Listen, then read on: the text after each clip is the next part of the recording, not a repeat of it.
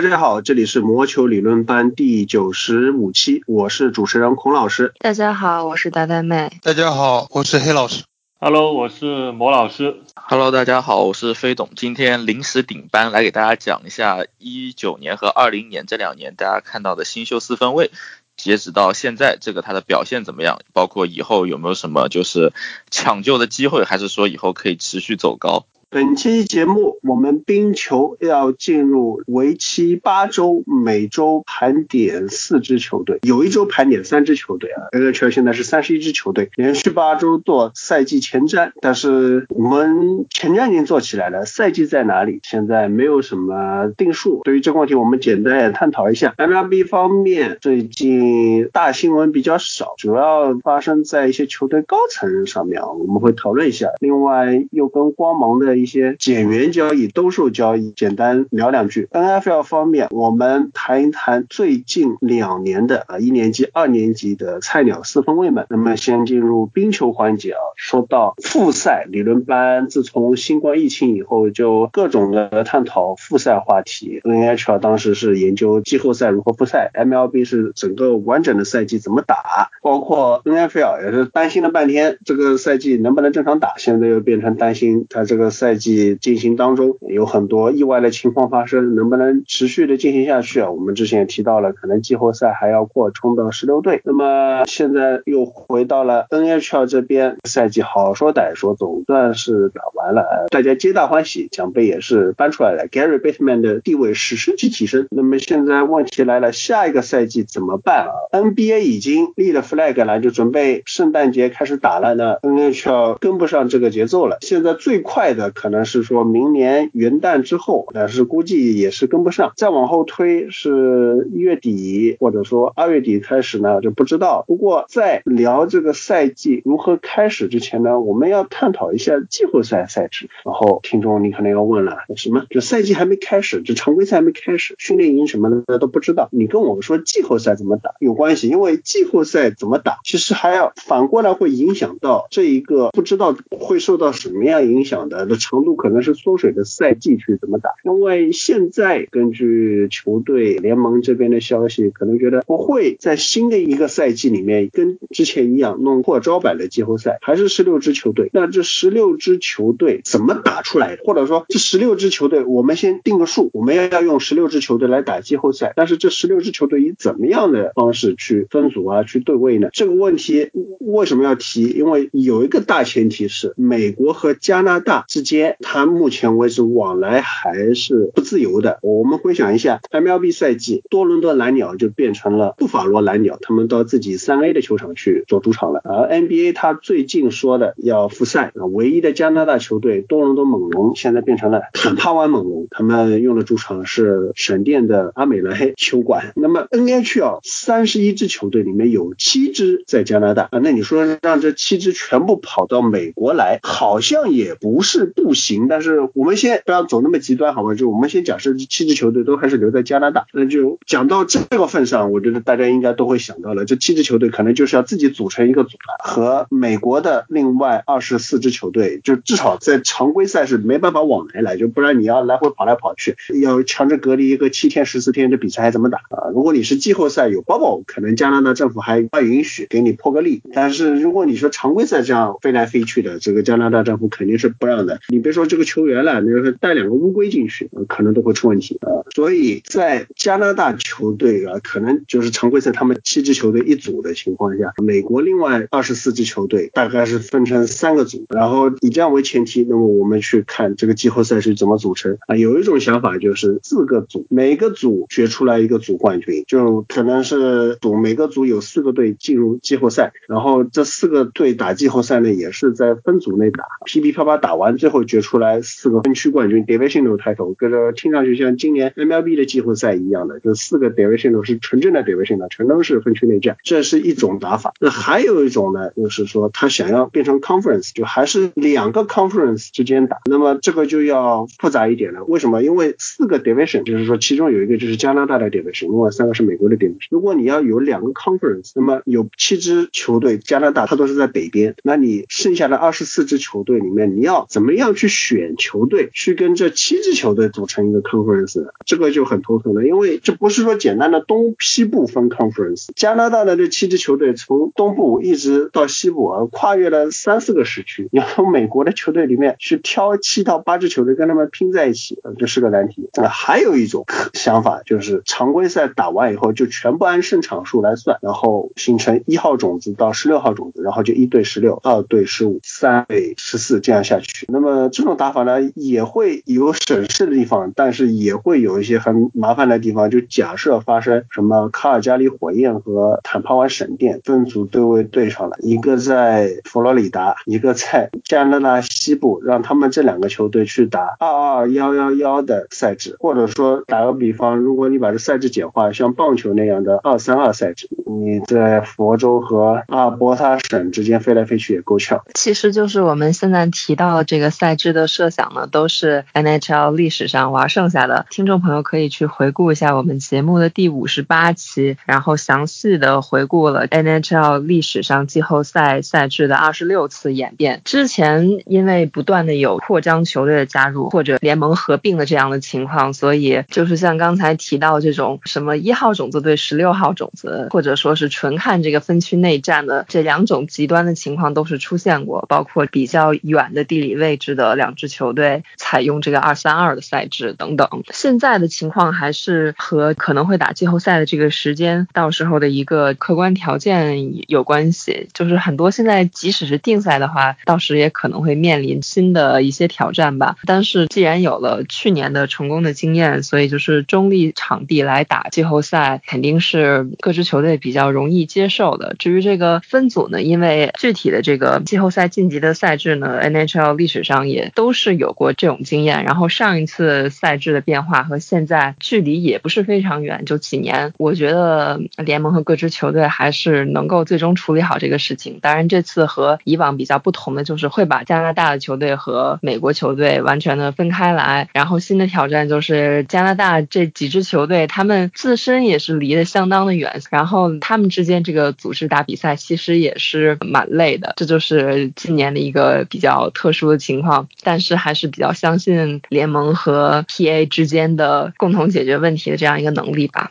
所以，我们就要进入到赛季前瞻的这个环节了。和以往不一样的是，我们这次没有按照分区的顺序来盘点，而是根据球队的字母顺序。这也是考虑到了下个赛可能会有和以往不同的这个分区的情况。现在也不太好去判断某一支球队它在这个可能的分区当中的位置，所以就按照这个字母顺序来大概的讲一下各支支球队它休赛期的一些调整啊，现有的阵容啊。当然，我们还要特别加入关于 Fantasy Hockey 的一些相关的信息，也让各位在备战新赛季 Fantasy Hockey 在这个过程当中，通过我们节目，特别是新加入的朋友来得到一些有用的资讯吧。我们先从字母顺序排在最前面的小鸭开始。小鸭上个赛季的情况比较的不乐观，常规赛的战绩也不好，早早的做了这个卖家。然后休赛期最大的一笔操作就是签下了 Kevin Shattenkirk 来弥补他们后防线上的漏洞。然后在选秀当中，也是我们之前提到的选秀策略比较稳，来补进他们球队目前所缺失的。部分，而且小鸭还拥有着联盟中等偏上的一个农场，在前几年的选秀当中积累的一些新人也慢慢到了上到大联盟的阶段。和上个赛季经历了交易截止日之后这个阵容比起来的话，小鸭锋线应该还是比较稳定的，还是我们所看到的由这个 Ryan Getzlaf 领衔一组中锋的这个位置。左右边就是上赛季在交易截止日加入球队的 Sonny Milano 以及 Denton Heinen，在新的赛季还是。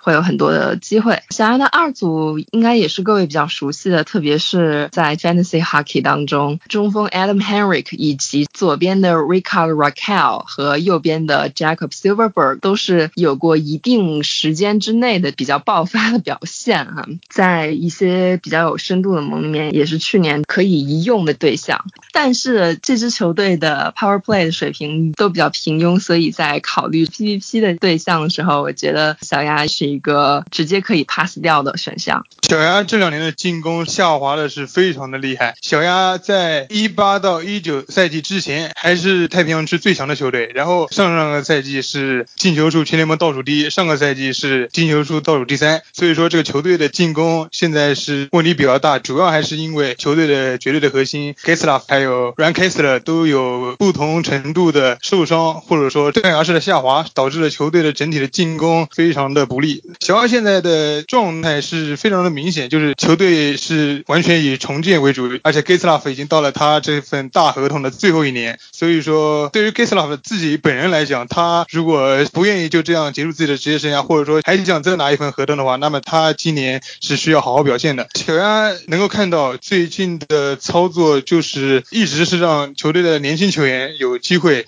像米兰诺和丹丹海嫩都是去年交易过来的，然后然后米兰诺也是在这个休赛期得到了续约。然后球队还有好几个优秀的年轻球员，像 Jones 啊、Terry 和 Steele 也一直给他们机会。别忘了球队还有 Trevor Ziegler 是去年的九号顺位，然后他也一直在各种 NHL 的年轻球员排行榜上名列前茅，甚至是在这些上过场的 NHL 球员中是潜力最高的。所以说，这个小鸭虽然说现在的球队的确实是缺少有经验的球员，不单是进攻，球队的整个特勤。组球队的强打，球队的少防多都是联盟中垫底水平的。嗯，虽然说球队有 John Gibson 这样优秀的门将，他作为一个门将来说是没有什么太大的问题的，但是球队给他的帮助实在是太少了。第一个就是没有进球的帮助，第二个是球队的防守不利，不单防守不利，还经常给他挖坑，让他丢一些完全没有办法的进球。然后第三个就是今年球队另外一个老门将 Ryan Miller 是合同到期离队了，所以说现在的替补换成了 Anthony Stars，也是。一个之前已经被认定为假货的球员，所以说可以想象 Gibson 这个赛季的这个 workload 会更加的艰巨，而且 Gibson 已经是连续四个赛季都是出场了五十场比赛以上，任务还是非常艰巨的。所以说对于他个人来说，就是这几年确实在小鸭是没有得到什么太大的帮助。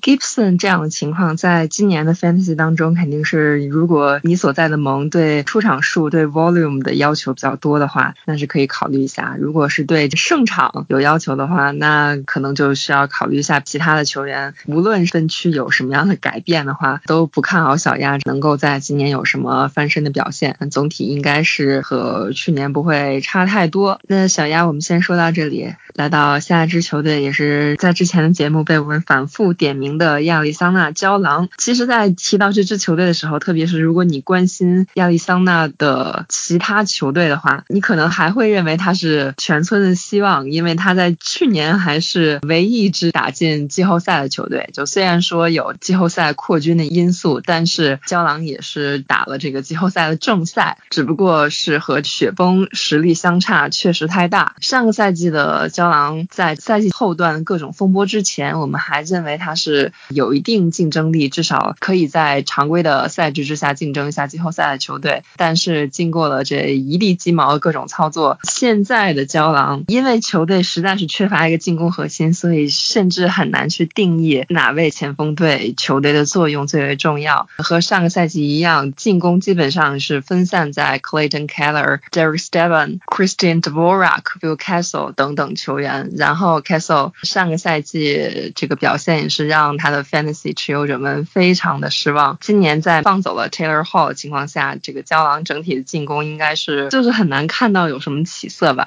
嗯，没错，赵龙的进攻也是问题比较多的，然后球队的进攻整体来说是非常不利的，而且球队说的好听叫进攻的得分点多点开花，说的难听就是谁状态好谁能刷到分。所以说对于 Fantasy 来说的话，都是不太推荐的。说起来，球队目前的进攻核心可能说是 Phil Castle 了，但是 Castle 其实他是一个非常不错的球员，但是我觉得 Castle 他更多的是适合当一个球队的二把手，或者说球队需要一个进攻的核心，让他来提供帮助，来辅助他。像之前他在球队，他有克球王，在企鹅自己打的也很好，球队整体打的也很好。然后他作为一个 playmaker，更加适合传球的球员，他也能够刷到更多的得分。但是到了现在，他传球传给谁呢 p a y t o n Keller 对于胶囊来说是一个选项，但是他的成长毕竟还是太慢。然后这几年其实虽然说在球队的整体的得分还行，但是也并不是很理想，特别是他还拿着一个年薪超过七百万美元的这样一个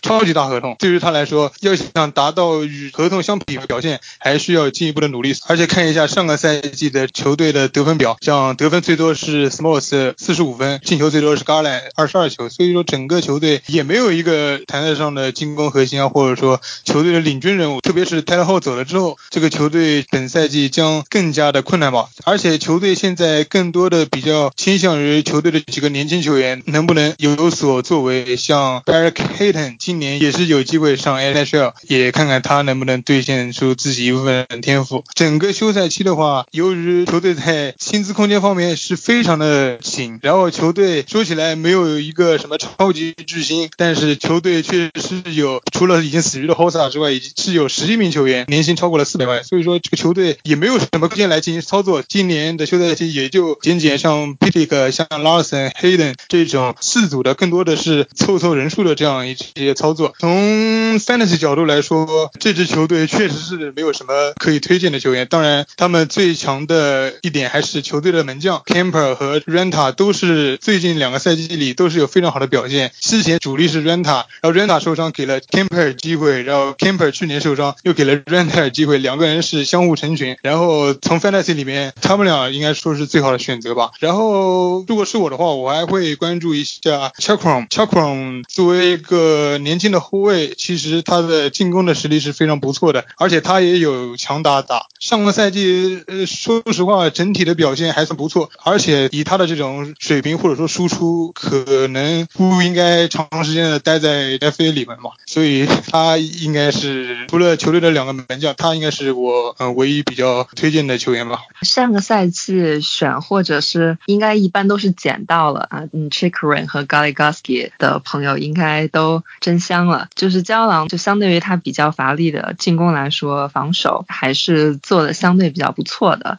然后 c h i k r e n 的话也是比较推荐。然后今年本来在休赛期有传闻说胶囊可能会交易掉两位门将当中的一位，因为他们的合同都是快要到期，但是最后胶囊还是维持了现有的这样一个门将的阵容。但是在选的时候就是要注意一下，因为这两位门将他出场也不是非常的有规律，再加上上个赛季比较坑的这个，不管你是 Renta 的持有者还是 Camper 的持有者，都面临到了这个不知道因为什么突发的事件，然后没有办法预测自己的这位门将能不能上场。如果你这个盟队上场的数量有要求的话，还是需要再去仔细考虑一下，在什么位置去选胶囊的这个门将。当然，他们表现在过去的一段时间都是很有保障的。下一球队我们要说的就是 Taylor Hall 的下家布法罗军刀。这个休赛期是 Kevin Adams 接手的第一个休赛期，也是做了很多的事情。然后 Taylor Hall 的这笔交易也是得到了一致的好评，毕竟就一年合同嘛。如果真的没打出来的话，就这样了。毕竟球员本身他肯定也是希望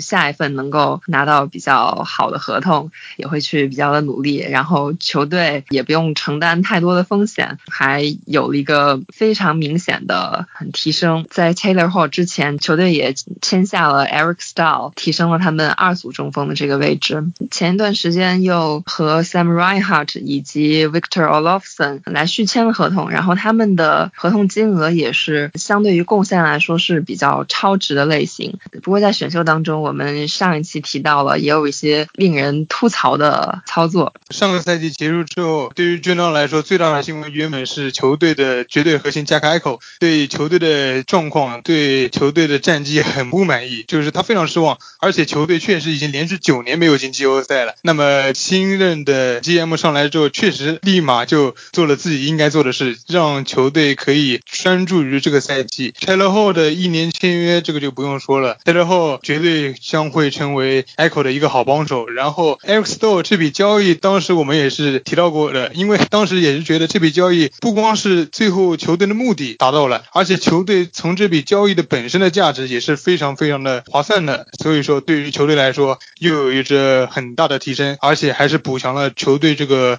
中锋位置上的短板。而且更加重要的一点是，球队去年才签的超级大合同的 Jeff Skinner 是彻底死鱼了。他前一个赛季还能够达到单赛季四十球这样的神勇的表现，但是在上个赛季他只得到了二十三分，就是大合同的第一年就非常的拉。拉胯。而 Eric Stall 和 Skinner 之前是在飓风是队友，说不定有 Skinner 的这个说明书能够激活他，然后让他这个赛季有一些表现。其实球队从 Top Six 来说，我觉得并不差，像 Reinhard 也是非常出色。然后 o f s o n 上个赛季作为一个新秀，虽然说并不是真正的新秀，但是他上赛季打进了十一个多打少的进球，也是将 Tavares 之后能够达到这样的十一个强打进球的这个新秀记录。对于球队来说，我觉得进攻方面确实是有肉眼可见的提升，也可以预见到下个赛季他们会有一些好的表现。当然了，还有像 Dan Carden 这样的球员，说不定在下个赛季中也会得到表现。而且如果他一旦得到了 Top Six 的位置，或者说在强打中获得一个席位的话，那么他的 Fantasy 价值也是非常非常的大的。像上面的几个球员，我觉得在 Fantasy 里面也可以根据不同轮次、不同顺位，按照自己的需求进行挑选，我觉得都是不错的。但是对对于军刀来说，他们能不能进季后赛呢？这也不是进攻方面就能够解决的问题。虽然说他们在后卫线上也有像达令、像 r i s t o l a n、像 Montour 这样优秀的年轻的后卫，但是球队的门将这个赛季是完全没有动，而且这个也是之前球迷可能是觉得球队一直在操作前锋，像在这个后卫门将方面就几乎没有什么操作。像 Carl Harden 和 Umark 这样的球员，真的是能 hold 得住，能带领球队进季后赛吗？这个两个球员确实在过去的赛季中也是有过一段时间的高光表现，但是这两个门将确实太不稳定了，而且先发谁能不能长时间的支撑下来，也都是一个问号。所以说，可能对于球队在这个赛季在门将方面没有任何的操作，可能是一个问题。但是我觉得真刀目前的情况啊，还是非常乐观的。如果说让我预测一下，真刀下赛季能不能打进季后赛，我觉得还是是非常有机会的。真刀的门将确实是他们最大的一个问题吧，而且上个赛季如果有印象的话，Patton 只是在赛季的开局阶段表现的还不错，后面就非常的拉胯，就没有任何的 fantasy 价值。下个赛季 Patton 就将三十五岁哈，这个年龄，然后再加上之前应该是视力相关的一些问题，然后让视线不能很好的去追踪来球，所以有一段时间的表现非常离谱。上赛季后面的比赛基本上是是 U Mark 一个人冲下来。的，然后在休赛期当中，球队与 Umark 续了一份短约，下个赛季 Umark 应该也是球队的一号门将的候选。Hutton 这个在 Fantasy 当中可以说是不用想了，他的顺位可能还会不如上赛季有过短暂出场的这个 Jonas Johansson。这个门将的问题和刚才提到的小鸭一样吧，也是制约军刀下赛季战绩的一个非常明显的因素。但是从 Fantasy 的角度来讲，刚才已经提到了非常多优秀的这个前锋以及他们。的后卫，上个赛季我还拿过一段时间的 Brandon Montour 啊，虽然他可能没有这个，就是之前外界对他那么高的一个预期吧。讲完了三支前景，要么就是比较不明朗，要么就是在未来很长一段时间都可能会死鱼的三支球队之后，我们来讲一支相对活鱼的球队，那就是波士顿棕熊。棕熊上个赛季在常规赛这一路领先啊，但是后劲看起来不是很足，季后赛当中也是经历了。莫名其妙的 t u k e r Rusk 突然退赛，然后球队也是被闪电安排的明明白白。新的一个赛季，球队在人员方面也有比较明显变化，特别是在后卫的方面。嗯，随着 Tory Krug 的离队，球队下个赛季会是 Matt Grizzly 和 Charlie McAvoy 来搭档一组。两位球员之前都有过一定的多打少的经验吧，但是我其实是不太看好他们。当中任何一个人能够有 Toy Krug 这样的 fantasy 的价值，然后从他们所搭档的这个前锋球员来看，我觉得 Bergeron 和 Marsh 这样的都年龄又增长了一岁，前景我就不会像以往那么看好。虽然以往我也不是很看好，但是 Bergeron 他这个腹股沟的伤病这几年真的是让他损失了很多的出场时间。Pasta 的话，就是相对来说还是一个比较稳定的输出，就是常规的 fantasy 盟基本上。需要的这些进攻数据，它都是一个比较稳的这个首轮的选择吧。球队在前一段时间刚刚完成了和另外一位会有 PP 机会的球员 Jake DeBrusque 的续约，在休赛期有很多的关于 DeBrusque 会不会被交易，甚至在续约之后也有关于他会不会被交易的一些讨论。但是显然在棕熊的这个非常不能看的农场里面，作为刚刚毕业不久的一个球员，他可能是棕熊未来这一代的算是一个核心的球员吧。嗯，球队也是以超过了三百六十万的一个。军薪，嗯，和他签了一份 bridge deal。其实这份合同比起其他球队的这种同年龄的球员来讲，我认为是有一点偏高的。但是现在球队这个空间还不算特别的紧张嘛。就是他的上个赛季其实表现是非常的不稳定的，很多时候还是看他能能不能在这个一组打得上球，就是一组有人受伤的时候上去一下，以及他在 PP 当中的使用。不然的话，fantasy 的价值我觉得还是比较一般。然后今年给他的一个预期吧，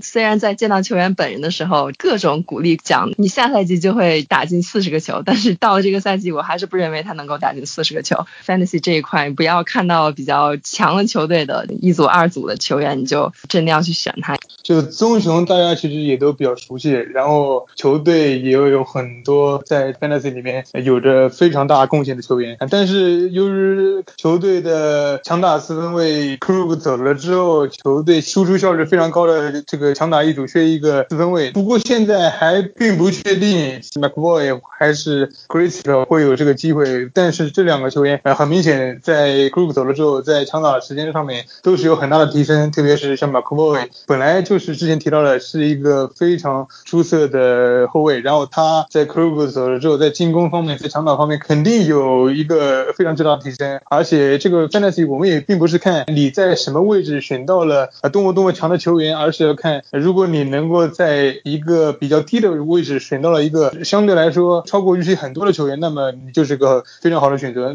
像棕熊的这两个后卫，我觉得在今年的 Fantasy 里面都是可以重点去关注的球员。然后我们说到这个球队的门将这个问题啊，两位门将现在年龄也都比较大，新的一个赛季，无论是对于他们的场上的表现，还是对于 Fantasy 的贡献吧，我还是持一个比较。怀疑的态度，特别是 Rusk，他不一定是心理问题吧，但是他在心理上对于这个他的职业生涯，我觉得可能不是那么的热情。这个夏天关于他会不会原地退役的讨论都比较多，就是他状态好的时候发挥会真的好，之前几个赛季也有过心理状态相当的不好，然后发挥也是连续一段时间相当不好，甚至需要离队去恢复一段时间。这样的话，对于高位选他的这个 Fantasy 玩家来说，肯定。会是非常不愿意看到的一个情况。然后，如果不出意外的话，两位门将的出场时间还是会是上个赛季的这种模式吧，还是可以再去关注一下。那今天我们就是先讲了前四支的球队，然后下期节目我们还会按照字母顺序从从火焰开始，再为大家带来四支球队的前瞻。下面来到棒球环节，说说管理层啊，有一位总经理啊，他是一个很神奇的人物，他终结了棒球。史上的两大魔咒，一个贝比鲁斯魔咒和山羊魔咒，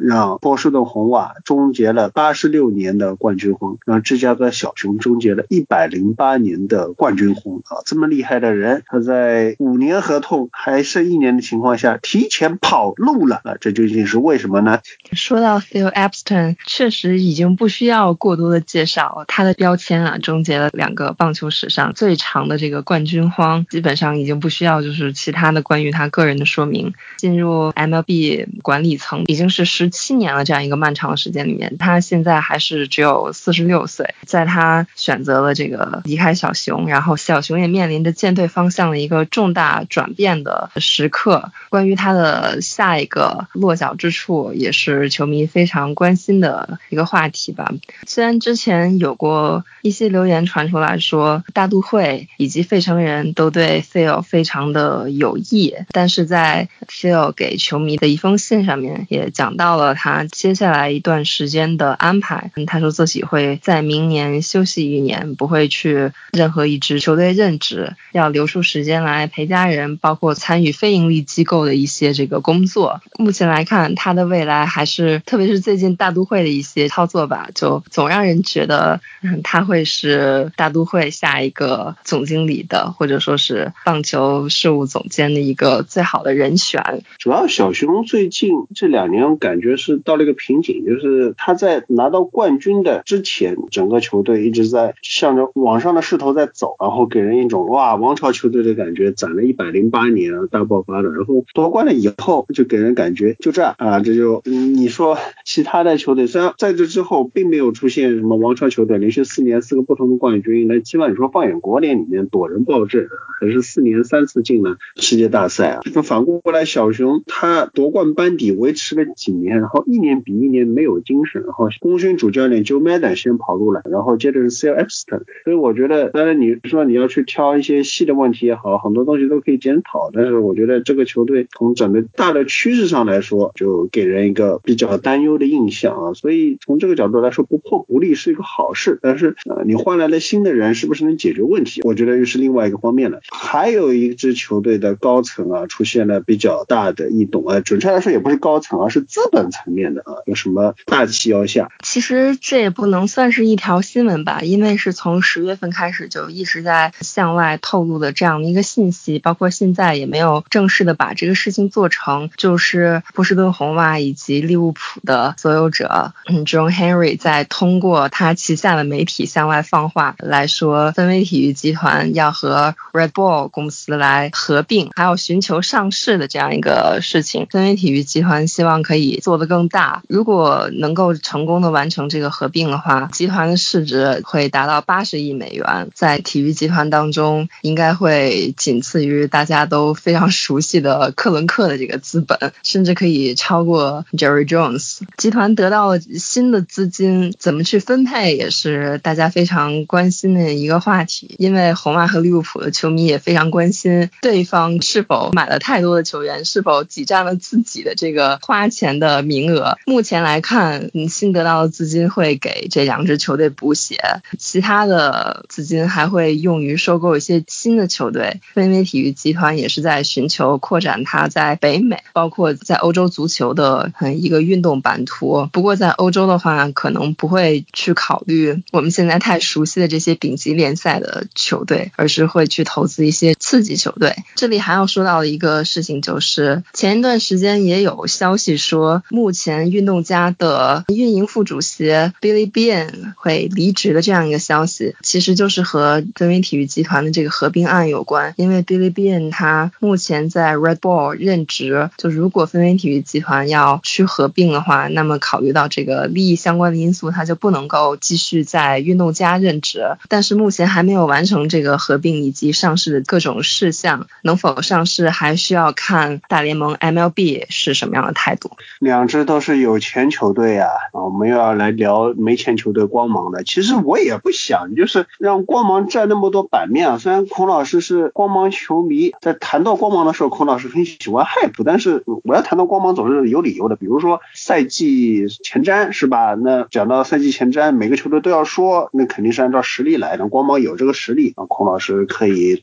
多聊聊光芒，或者说在刚过去的季后赛吧唧一下都打到了美联决赛，打到了世界大大赛来呢肯定要说光芒。但是没有想到这个休赛期啊，光芒继续抢版面啊。就是我之前跟黑老师聊了一下，我们这期讲什么，聊来聊去，最后还是说你只能讲光芒。那么最近三件事情放在一起说吧，就是光芒本来有 Charlie Morton 明年的球队选项一千五百万，而且呃球队啊和球员之间关系也很融洽，就 Charlie Morton 还之前放话说，就是球队减了这 option 我就打，不减 option 我就退役了。那就我世界大赛结束没两天啊，球队就 decline 了这个光芒选择不执行 Charlie Morton 的这个球队选项是比较让人意外的，但又是情理之中的。那确实，Charlie Morton 当时和光芒签下的这个二加一的合同，从他的年薪来说是对于 Morton 来说是非常便宜，因为 Morton 他在光芒之前在太空人是有着非常非常漂亮的数据，然后 Morton 也主要是因为年纪比较大了，他如果像 Charlie Ball 这样子，今年才第一次成为 FA 的话，那么他可以轻松拿到两千多万甚至三千万的合同，但。是他已经三十好几岁了，但是签下这个合同也已经是对于球队来说比较友好了。但是相对而言，光芒又是一个真的，他不是像球队其他球队是不想花钱，他是真没钱花。而且像签下莫特这种一千五百万的合同，已经是球队历史上最大的合同了。而且球队之前的操作也一直是不签这种多年的保障合同，甚至说连而且这种非常廉价的提前续约的合同，或者说像很多就是进入到后面几年仲裁的合同，球队都是选择立马交易掉。所以说，即使在莫特今年这种季后赛这样好的表现的情况下，也是决定拒绝这个选项。然后当时我们还甚至开玩笑说，如果有个球队以更高的价格签下了莫特之外，那么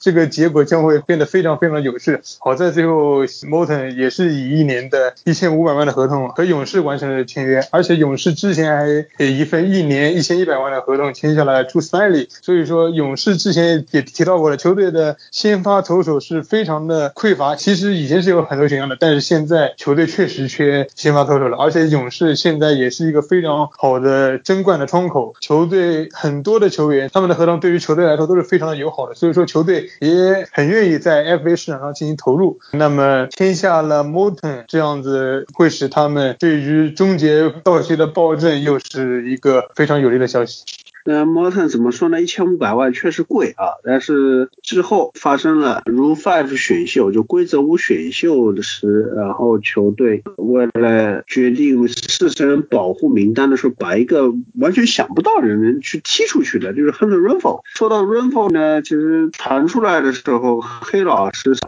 我不知道你是黑光芒还是怎么，就说吐槽了光芒永动机啊，但是我就没想到这个赛季才过一年，这永动机就断了。这个永动就断了，可以其他人继续永动啊，这个不影响。我在这里科普一下，为什么球队需要 DFA 一些球员，或者说规则五选秀到底是什么？规则五选秀其实就是一些年轻的球员，当他们达到了一定的联盟的年限之后，球队就必须把他放进四十人名单内来保护他，不然的话，球员就会在这个冬季会议的这个规则五选秀上被其他的球队选走。但是规则五选秀其实也并不是发生那么多，或者说那么的。重要，毕竟规则五选秀，首先他肯定是一些球队不保护的球员，而且如果你把一名球员在规则五选秀上选走之后，球队在接下来一个赛季里，就之前的这个二十五人名单里面，就不得把他放入小联盟，如果不行的话，就只能退回到原来的球队。那么这样的一个操作，但是为了给四十人名单腾位置，球队直接 DFA 的 r e n f o 也是没有想到的，毕竟 r e n f o 也才刚刚进入仲裁期，而且。他还是一名光芒其实比较缺的强力的打者，能打全垒打的打者。虽然说他的整体的打击数据啊，并不是那么的好看，但是偶尔在关键时候来一炮还是非常的关键的。所以说把他 DFA 掉是一个没想到的操作。不过同样，精英队也有一个类似的操作。去年打得很好的 Renato Nunez 球队的重炮手，呃，也是一在这个保护其他年轻球员的时候被球队 DFA 掉了，也能够看出来。他并不是在球队的未来的计划里面，毕竟球队还有很多的年轻球员需要得到机会。但是呢，DFA 其实也并不是说球队嗯把他 release 掉，让他成为 FA，或者说他已经不在球队了。其实就跟之前提到的这个把球员放进危本名单一样，呃，球队还是有机会可能存在一些交易的，也并不是那种彻底放弃球员的操作。接下来这两位球员的后续的操作如何，还是要。看球队整体的思路了。说回光芒啊，就是黑老师这边解释，精英这边可能还有后面有一些操作。光芒这边我是觉得没办法解释的，为什么？就是四十人名单，那名字一个个就没必要去念了。就是你四十人名单里面哪里挑不出来一个人去踢掉，给 Hunter Renfro 留位置。所以这里只能做两种解释了，一种就是踢掉了以后将来会后悔的，就 Hunter Renfro 又打出来是水平的，就你可能不一定是什么啊特别顶尖的巨星，但是你说你球队不可能每一个人。都是巨星嘛，你也需要一些角色球员，或者说是平均以上的球员。你只要有很多平均以上的球员，再加上一些球星，你这就是一个很强的球队了，所以平均以上的球员也会是很有用的。你就你把一个很有用的人给踢走了，你将来会后悔的。还有一种就是球队已经看穿了，就是可能一些分析数据啊，或者说怎么样，他们认为亨特·伦克将来就是打不来，所以提早止损。那你晚痛不如早痛，但是这也意味着就是球队已经认栽了，去年这个交易理亏了，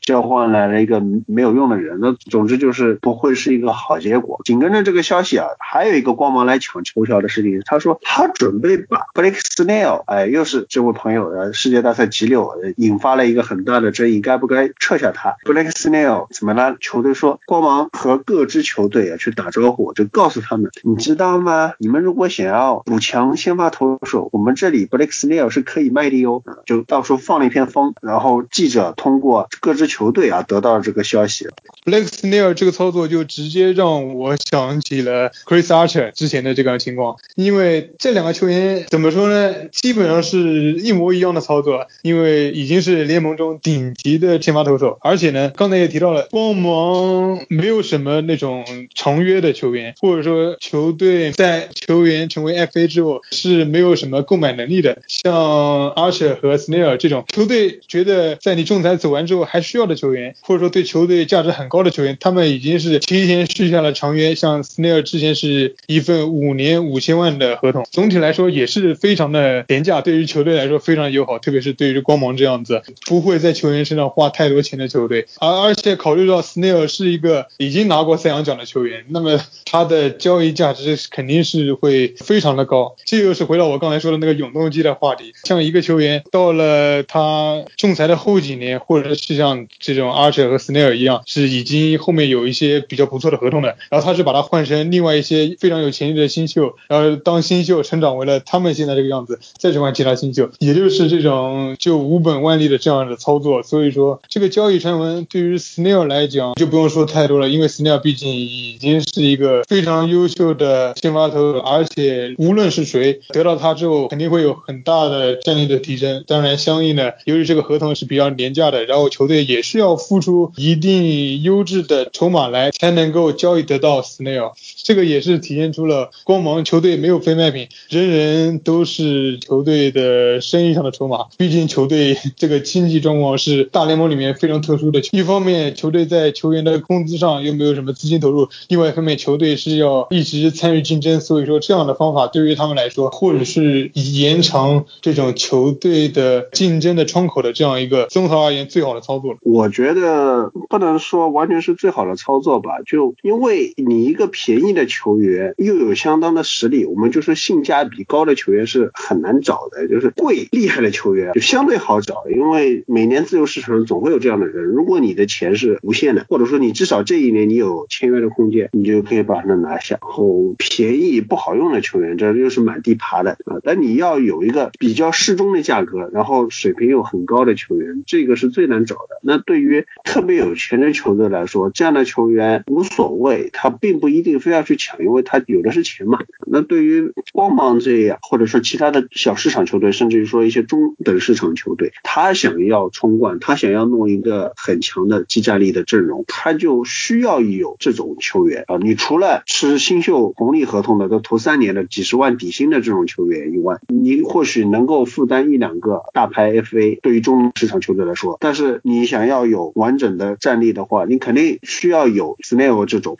价格在八百万、一千万、一千二百万上下，然后三洋级别的投手啊，或者说能够 MVP 选票前几的野手这样的水平。所以这种球员你去把他放走，在球队刚刚打进过世界大赛，还在争冠冲口情况下，这个是不可理喻的。尤其是他合同还剩下三年，就这三年，一年是一千多万，一个是一个是一千二百多万啊，最后一年比较大，是一千六百多万啊。像光芒这样的球队，他肯定会把 Snell 将来交易走的。就像刚才黑老师提到的 Chris Archer，或者说光芒在之前的一任三洋投手 David Price，或者说在之前跟 David Price 差不多同届的 James Shields 是光芒可以说也是比较前列的投手，都是得到这样的待遇，在控制期结束之前肯定是会被交易走的。但是你看这合同金额的设计，他最后一年一千六百万就是摆明了，这一千六百万的钱肯定不是光芒出的，肯定是找下家去来承担的，都是设计好的。可是球队还是要放风去交易走他，说明什么？就说明球队真的没钱。新冠疫情下大家都没有余粮，但是地主也没有余粮，但是相对于地主也好、富农也好、光芒这样的贫农是实在是不行的。呃，能够省钱的就省钱。所以有些原来对于光芒来说，我们看机会成本，其实像 Snell 这样的球员是对光芒来说省钱的。你要保持技战力，Snell 这样的球员是很便宜的，包括 Charlie Morton 这种一千五百万的球员是很便宜的。但是现在球队连这样便宜的合同都负担不了，我觉得这种东西，黑老师前面还是留面子，说光芒还是说从长计议啊，嗯，对球队有帮助啊？我觉得不是，我觉得就是大势所迫，这个因素可能更大一点。只不过相对于 Charlie Morton 来说，就放走了 Blake Snell 可能还好一点，因为他只是放风说你想买吗？我们可以考虑开诚布布公的谈一下。但是如果没有球队拿出来很好的包裹的话，也许光芒也不会卖，毕竟这还是一个难以割舍的优质资产。只能说，呃，小市场球队要生存是太艰难了。好，下面来到橄榄球环节，今天我们讲菜鸟四分卫学，包括联盟里面主要的。一年级和二年级菜鸟一般讲到橄榄球啊，主要都是在讲四分卫。那四分卫很讲竖讲，有的时候也比较逆反，所以我就想站在理论班的角度，变着花头讲一讲。反正都是讲四分卫，弄个噱头来，大家可能听起来就有。这主题就是讲那些比较年轻的四分卫啊。就我们谈到年轻四分卫最大的特点是什么？就不像那些成名的顶尖的四分卫啊，我们会说啊，他们当中是。谁更厉害一点，或者说可能这有些人年纪比较大了，或者说担心他什么时候要不行了啊？就比方说 Aaron Rodgers 过去几年关于他们的什么时候不行了，包括 Joe Brees 今年也有这种迹象，这是大家关心的。也有一些四分位是正当壮年的，什么马 m 姆斯、沃沃森这种吹就完了。也有一些四分位就是大家已经放弃了，就是鞭尸对象啊，就是芝加哥熊里面的那两位是吧？那么说到年轻四分位呢，就。大家会对他有一些更多的是期待，不一定说他要今年打的怎么怎么样，现在的成绩怎么怎么样，而是对于他。未来能够成长为什么样的四分卫，或者说啊，是不是未来就废掉了？这话题更多是围绕这个方向。那么我们这一期呢，主要来讲讲这些年轻的四分卫们。第一位要讲的红雀的去年的状元郎 k y l e Murray。其实本来这一期呢是准备让魔老师和朱老师来讲的，朱老师这一期呢他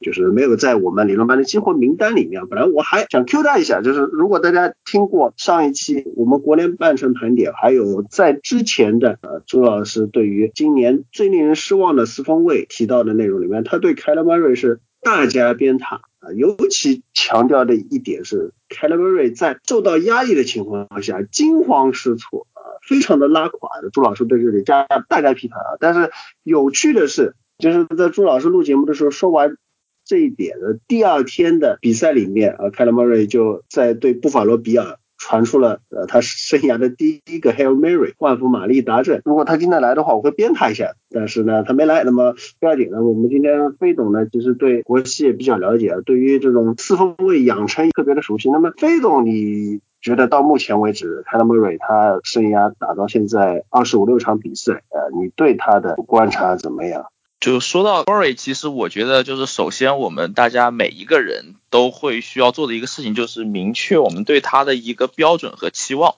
因为他其实去年作为就进入联新秀作为联盟，他的身份其实很明显是一个状元，但状元大家自然会对他有一个期待，那希望你至少说达到一个高于同届其他四分卫的水准，并且说你可能希望他在。呃，加入联盟之后，很快成为季战力，甚至说在几年之内带球队在新秀合同里拿到一个超级碗冠军，这是很多球迷，不管你是红雀队的球迷，还是嗯其他可能偏中立的球迷，都会对。所谓的状元四分有这样的一个预期，但是呢，如果我们回忆一下去年，其实，在选秀前，我也参加我们理论班节目的时候，我们和孔老师聊了这个选秀的时候，说为什么当时红雀最有可能选 Murray 呢？我们当时提出观点不是说他这个四分位有多强，不像我们可能今年说 Joe Burrow 的时候说，哎呦，他好像有多出色，有多好的战绩或者是能力上倍数，而是我们当时提出的观点是，红雀的总经理需要通过选择一个新的四分位来保住自己的工作。如果说四分位表现的好，那么我们可能就是大家就开开心心，你也上班，我也上班，就去做下去了。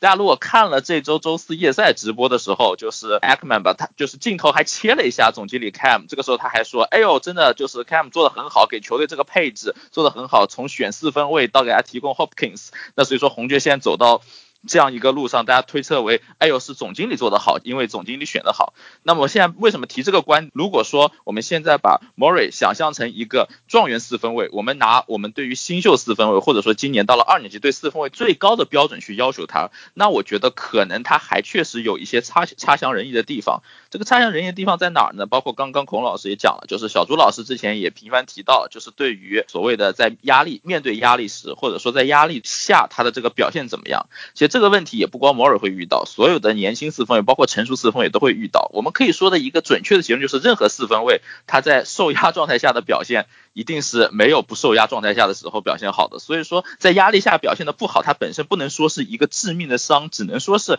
这个球队需要想办法避免把这个四分位摆在这个压力下。那我们现在先回忆一下，就是我们当时在讨论 Mori 这个人作为新秀的时候，我们最担心的是什么？我们最担心其实他的身材，他的身材，他的身高，他能不能在口袋里看到，就是可能口袋外，或者说当压力来的时候，他有没有足够的时间去扫视整个球场，他的视野怎么样？那也包括他在大学的时候可能打了很多 Zoom Read。甚至说有一些 read read option 之类的东西，那有没有可能说，对于他在口袋内的这个东西，他需要更多的时间去掌握？那也包括他大学时期就存在压力下表现不好的问题。那么进入职业之内的，我们指望一个年轻的四分卫，同样有这方面身体上打引号的缺陷的四分卫，能不能够在快速的时间内，两年内把这个东西掌握到一个？我们现在指望说，哎呦，你看你像 Aaron Rodgers 也好，你说像 Holmes 也好，就是遇到压力，我可以轻松在口袋内化解。如果在口袋内化解不好，我跑出口袋，在口袋位解决问题，那其实确实是有一点点就强人所难。在这方面来讲呢，Murray 需要做什么呢？对他来讲，因为他身高不够，所以我们说他可能不能够像我们待会儿会提到的一些四分卫，比如说像 Herbert 一样，他可以说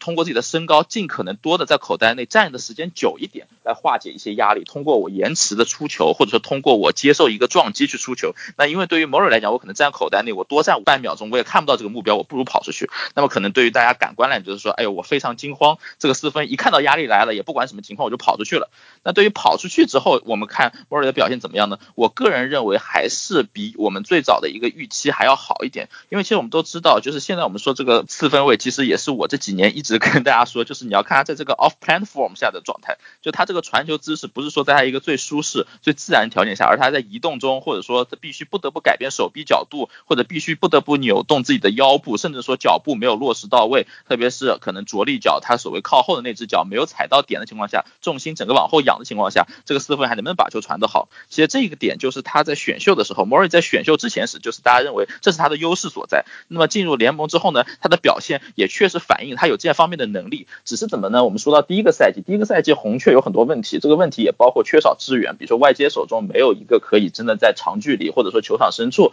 制造出空大空档，或者说在一对一中完全取胜，让 Mori 可以很放心的通过自己争取出时间之后，就是很比较随手的甩到球场深处。另一个问题是什么呢？就是说球队本身的战术，战术比较 L Red 也好，说是一个比较偏大学的风格也好，那么这样的一个战术，你不管 Mori 他也需要磨合，哪怕他大学打就是类似的东西，那么进入到联盟之后，他也需要和进攻锋线去融合。其实红雀这两年，今年好一点，第一年的时候进攻锋线比较弱，导致他整个球员的擒杀率很高。那我们当然说擒杀这个东西还是一个四分位的数据，他有办法避免，但是他可能不完全是自己。以一己之力就可以克服的一个障碍。那么到目前来讲，第二年我觉得可以看到的是，所谓的慌乱依然存在，但是比较少的是，相比于第一年没有那么多他主动去制造压力。大大家可能会看到，就是说有一些四分位，比如说比较经典的一个 GIF 图是 c a s s o n Wentz，就是。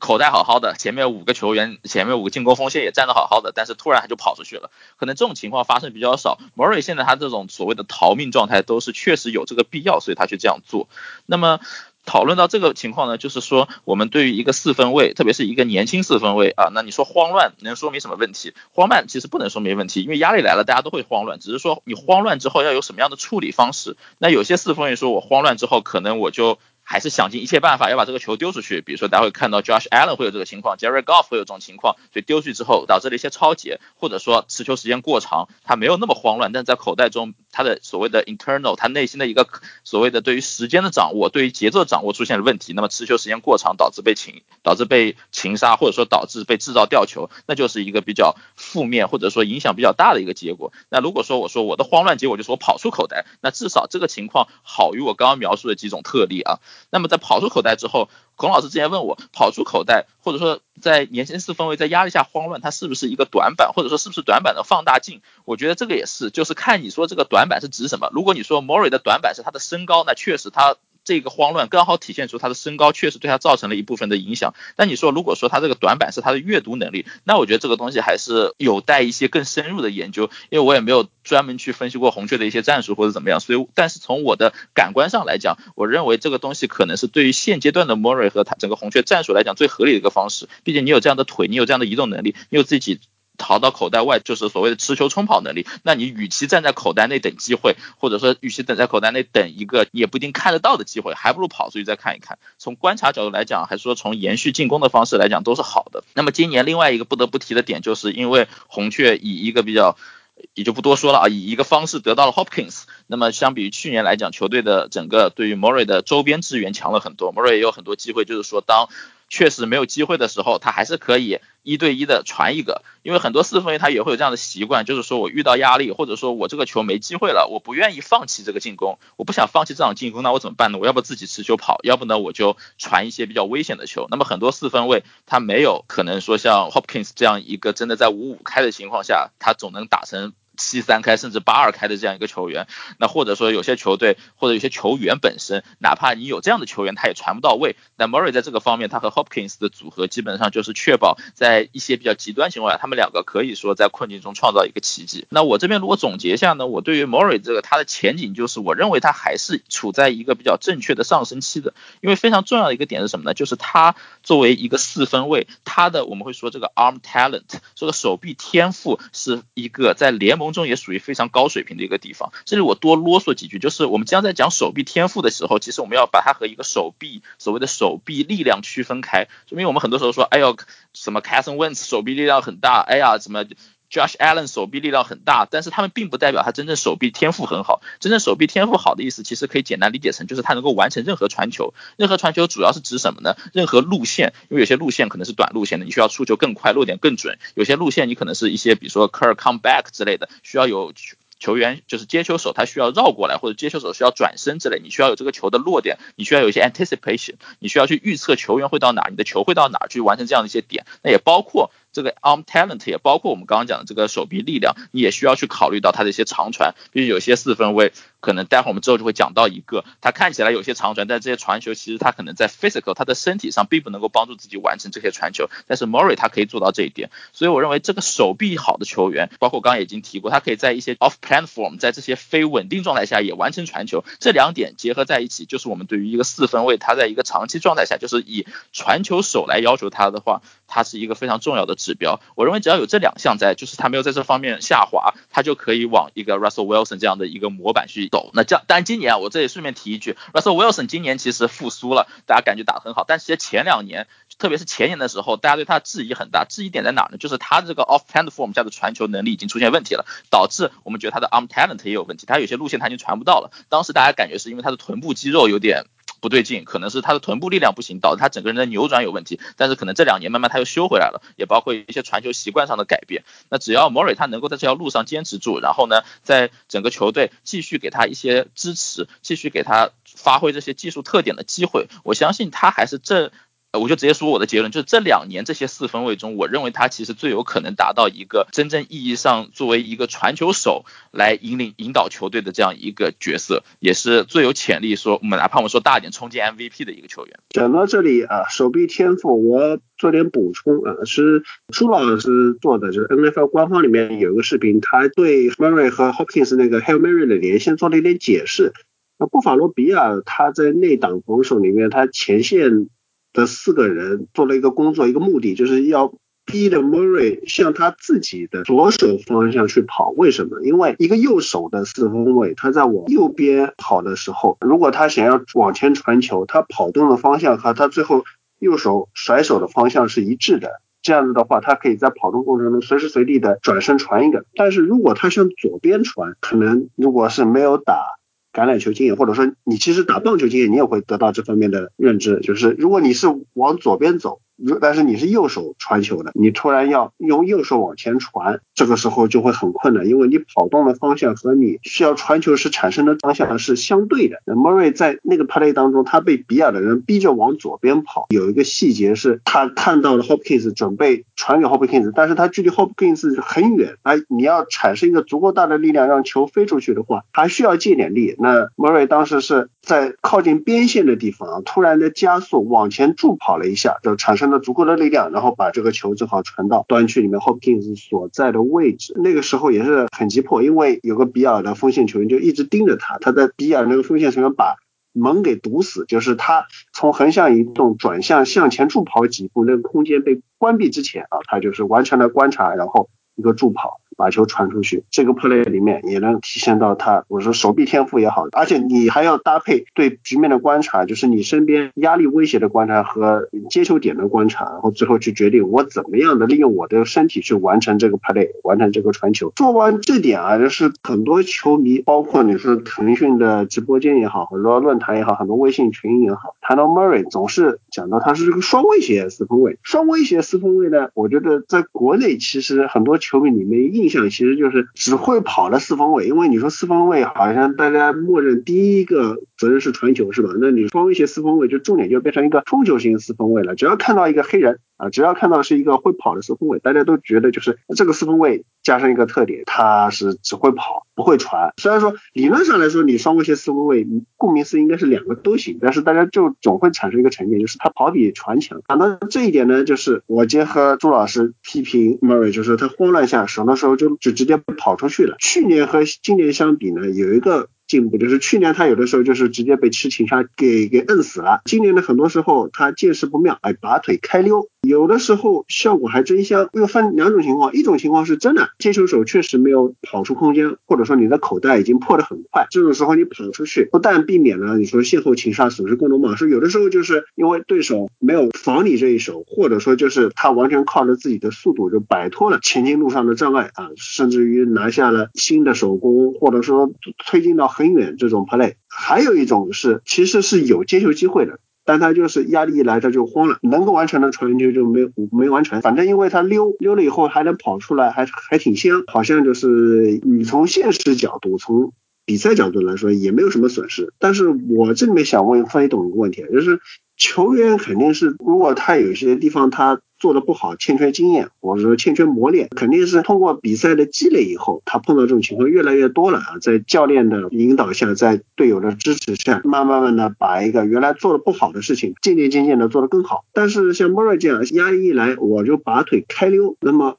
会不会造成一种，哎，他永远就是得不到在压力下去提高自己传球视野啊，或者说精准度阅读的机会？因为反正他就溜了嘛。你说比赛成绩也好，既然我压力下传球不好，但是我会跑，永远就是碰到压力就跑，永远就没有在这种压力之下，你说硬碰硬的去锻炼自己的传球技巧的机会，是不是长远来看会对？四方位的成长造成一些不利的因素，或者说是一种机会成本。这个问题其实就是一个比较，我认为啊，它首先是一个有点语言上的问题，就是我们先要去理解这个压力到底是一个什么样的概念。比如我这就提出一个问题：我跑了，我离开口袋了，这压力就没了吗？啊，这也不是，因为我跑了之后，我转身走了，该追我那个人还追着我，而且我可能会跑到另外的离开口袋了。那么原本可能在敌意也好，外线位也好，在做边路 contain 的那些球员，他也开始来追我，那我这个压力就解决了吗？也不见得就解决了。那么所以说，如果说我在口袋内看到压力来了，我跑出去了，然后我在口袋外继续在压力中逃的过程中，我完成传球，那我这个算是在压力下。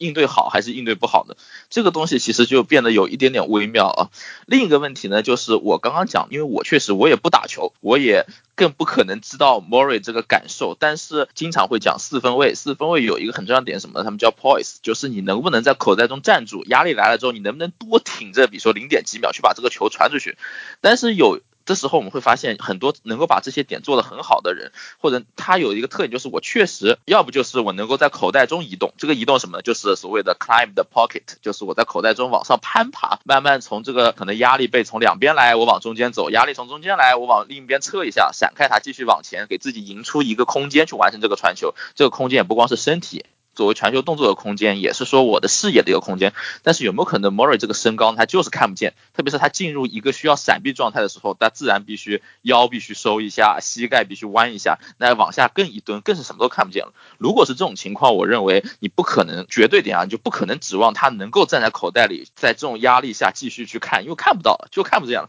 看不见怎么办？只能跑出去。那如果说他还看得见，那这是不是一个好习惯呢？我认为他可能是一个不利于你传篮球的习惯。但是如果说我想提高自己在压力下的，能力，我不认为会，你应该用比赛时间说，我通过在比赛里，我通过这档我去尝试一下，我试试看我能不能做好，而是说我可以在休赛期，我可以在平时训练中，我可以在之后通过对比赛的阅读，通过对防守的理解，通过对自己进攻路线的更加熟悉，去调整这方面的能力，而不是说这档我就要跟自己好像说。摆摆手腕，你们说我在压力下不行，我就要站住。但其实我可能跑出去就是一个机会。那所以从比赛来讲，只能说我们看他这个结果。那至于我刚刚也提到了，相比于上一个赛季，我认为 m o r r y 在应对压力时，他的变好的一个方面是在于他不会主动去。给自己创造压力，他不会自己从没有压力状态下跑进的压力，那当然也会有啊，就很个别，就是不再是一个非常常见状态。他不会主动跑进压力里，而是说真的有压力来了我才跑。那从这点来看，我认为这是一个非常重要的点。比如说我拿 Jerry Goff 或者像 g l a p o 这样的四分卫做一个对比，那我确实跑不掉，压力来了我真跑不掉，那我只能待在口袋里。那他们可能有身高，也有一些可能相对而言更流畅、更有经验的传球习惯。那他们说，那我等这几秒钟我就把这个球传，等这零点几秒就把球传出去了。那对于某人来讲，显然我跑出去，我的收益更大。那我没有必要在比赛中，我跟你这些四分去对标。我可以对标谁呢？我可以对标可能说，其实另外一个移动的也很擅长移动，也很喜欢移动的马 Holmes。那马 Holmes 也喜欢移动出去，不是说我一定要站在里面等死。那另一个可能现在被当做反面教材比较多的 Carson Wentz，那 Carson Wentz 也要移动出去，移动出去之后依然在压力中，然后他的传球大家现在就知道什么情况。和 Murray 对比，你不觉得他在？移动出去之后，所谓这个真的起到了一个帮助他化解压力的作用。而 Murray 他其实是可以说通过自己的脚来去做这样的一个工作。那么在这个过程中，非常重要的一个点呢，就是我们如果说还想去知道这个四分卫到底在离开口袋之后，对于这个压力状态下他的应对怎么样，其实我们就去观察他到底有没有继续盯着球场的深处。因为有一些四分卫，特别在大学里面很多，大家的心思，包括教练也会跟他们讲，你离开口袋就不要瞎传了，你就往前跑就行了。但是现在的高阶数据也好，现在大家主流思想也好，传球肯定比比。跑球收益高，那么如果说有些四分卫他离开口袋之后，他从一个比如说被迫的一个逃离，变成了一个可能有设计的，就相当于是有些四分卫，比如说有设计的 bootleg scramble 这种的一个情况，他离开口袋之后，依然可以去看着球场深处的路线的发展，看着自己队友在寻找机会，并且能够在合适时机把球送出去，而不是说强行逼自己，哎，一定要完成一个传球，或者一定要在。扭来扭去之后，可能被对方防守球员追着跑，往后退了十几码之后被擒杀，或者说是就是一股脑往前去，冒着所谓受伤的风险去搏这两三码。我觉得，如果说能够把这些比较负面或者对于一个长期发展没有什么好处的这些点都克服掉，那四分卫能够跑出去，能够完成传球，这就是我们对于一个四分卫所谓我让你打四分卫，我的最终目的就是让你能够带领球队的传球进攻打起来。那至于你的习惯是在口袋里把球传好，还是你跑出去把球传好，这个我其实是无所谓的。从这点来看的。话，我认为孔老师刚那个问题，他其实就是我刚刚说，他是一个语言问题了，就是你希望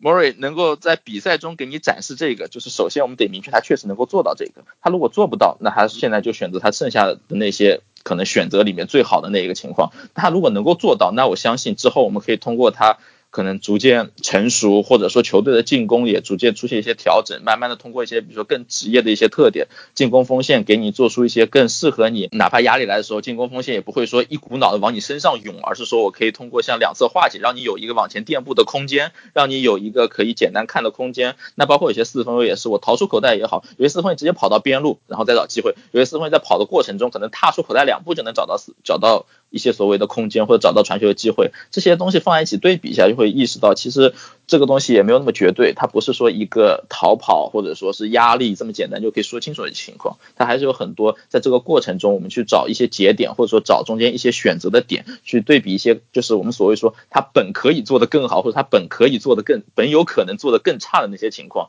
在这种情况下来讲，我觉得莫瑞他作为一个二年级新秀，说穿了打球也就打了二十来场，那这其实已经是相当不错了，我会觉得。说到底，这个压力这个东西，它也不是一个四分卫能够控制的东西如果说一个球球员你在压力下，这可能是有我作为公羊球员的球迷的一个私货在啊。如果说这个四分卫你在压力下表现很差，你们球队应该想办法他避免压力，不管你是提高。整个锋线的保护水平，还是说从一些战术上加快他的出球，或者说包括你有设计的做 scramble，你帮助他摆脱压力也好，还是怎么，还是他自己想办法也好，而不是说就是说，哎呦，你压力下表现差我就骂你，你压压力下表现不好，那你就是一个垃圾四分卫。我觉得这个事情也没有那么简单。好，那么从一个状元四分卫，大家期望非常高，我们来到另外一个六人秀四分卫，大家对他的期望就很低了。其实上个赛季我们回想一下，就是呃圣尼克、君临、杰克逊维尔、美洲啊，大家本来很期待啊，说 BDN 能不能在美洲虎这里啊，以先发的身份啊掀起一波浪，结果打着打着就被小胡子 Min 秀给穿越了。那今年的明秀也是正式被扶正成为。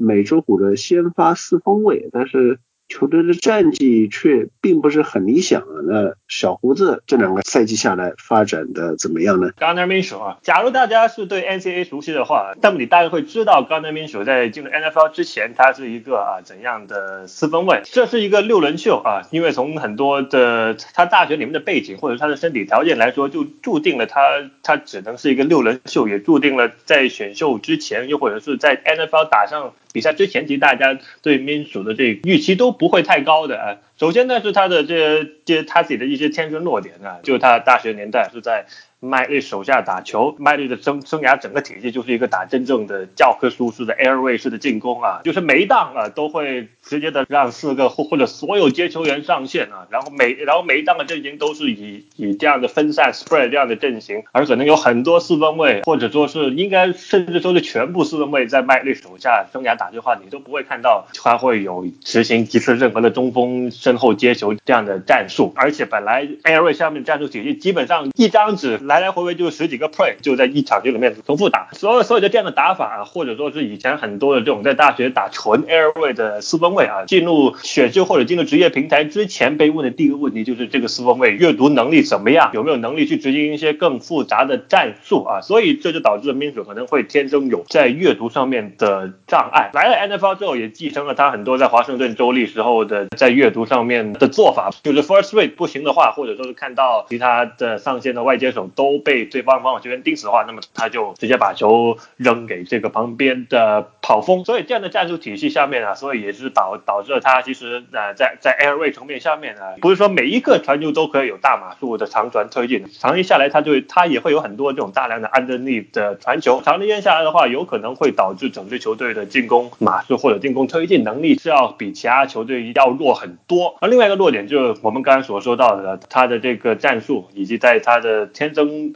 条件所给他带来的一个长传准星的问题啊，缺乏他的手臂的确缺乏 arm talent，缺乏呃缺乏这种可能找六七十码这种子弹传球的能力啊。同时，作为一个 air 的四分卫啊，他的在传球上面的 anticipation 啊，敢不敢去相信自己的外接手，或者说有没有在 t i window 下出手的一些能力啊，这都是 Min 所身上的一些天生弱点。而另外一个就是啊，除了他身体上面除了手臂不行之外啊，再加上他的移动能力也确实一般啊。你可以说一个传球或者阅读不怎么样的四分卫啊，尤其是新秀四分卫，说不定他还可以靠着冲球啊，或者说是一些 scramble 的能力去拯救一些 play 啊。但是整个大学下面呢，他的这个移动能力也不是他的长处之一啊，所以综合这几个方面，其实就已经注定了 Minshew 就天生就是他属于一个第三天行情的一个四分卫，又或者是已经注定了他在 NFL 上面职业层面就不会有太多的。成就，那问题是，他上赛季啊，在 Nick f o l 受伤之后，救火上位之后，哎，我让我们发发现了这个六人就好像有一些让人眼前一亮的地方啊，脚步相当好。其实他的脚步在大学里面也也可以说是他的一个优点之一。他在口袋里面基本上是可以说随时做着垫步的准备啊，随时的这种做好了这种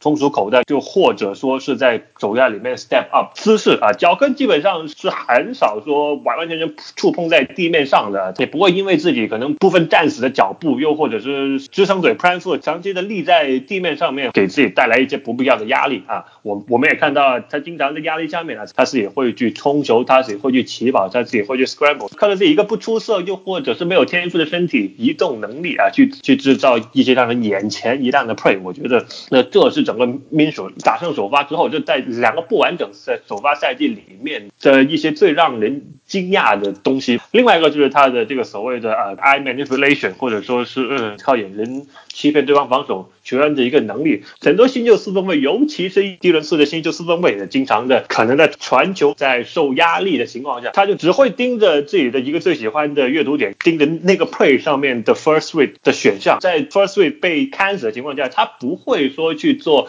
在眼神上面去做一些欺欺骗啊，带开防守球员啊，去自己找到一些传球空间啊。在这个方面上，我们觉得看到民主做的很好，尤其是本赛季第一场对小马的比赛。而另外一个就是我们所说他的 ball placement 啊，虽然说啊，刚刚民主的这个手臂天赋实在是很一般，缺也缺乏长程的准度啊。但问题是他的 ball placement，我觉得这个赛季是有所进步的。这个我们到时候会提到，尤其是他在 off platform，在出口带，在一些 scramble 情况下的传球，他的 ball placement，我觉得其实某些时候是会让你去怀疑这个四分卫是不是。一个六人秀，上赛季经历过一个呃救火的赛季之后啊，也是一个其实本来就一个并没有让外界有所预期，或者说一个本来就预期很低的一个四分卫打得这么好，普通数据很好看的情况下，可惜上赛季民主的这个高阶数据却不是说太亮眼，整个 EPA 加 CPOE 的综合值上赛季民主其实是倒数第四的。你说好不容易有一个打得不错的第一轮次的四分卫啊，可惜他高阶数据上面不支持他有这么好的表现吧啊？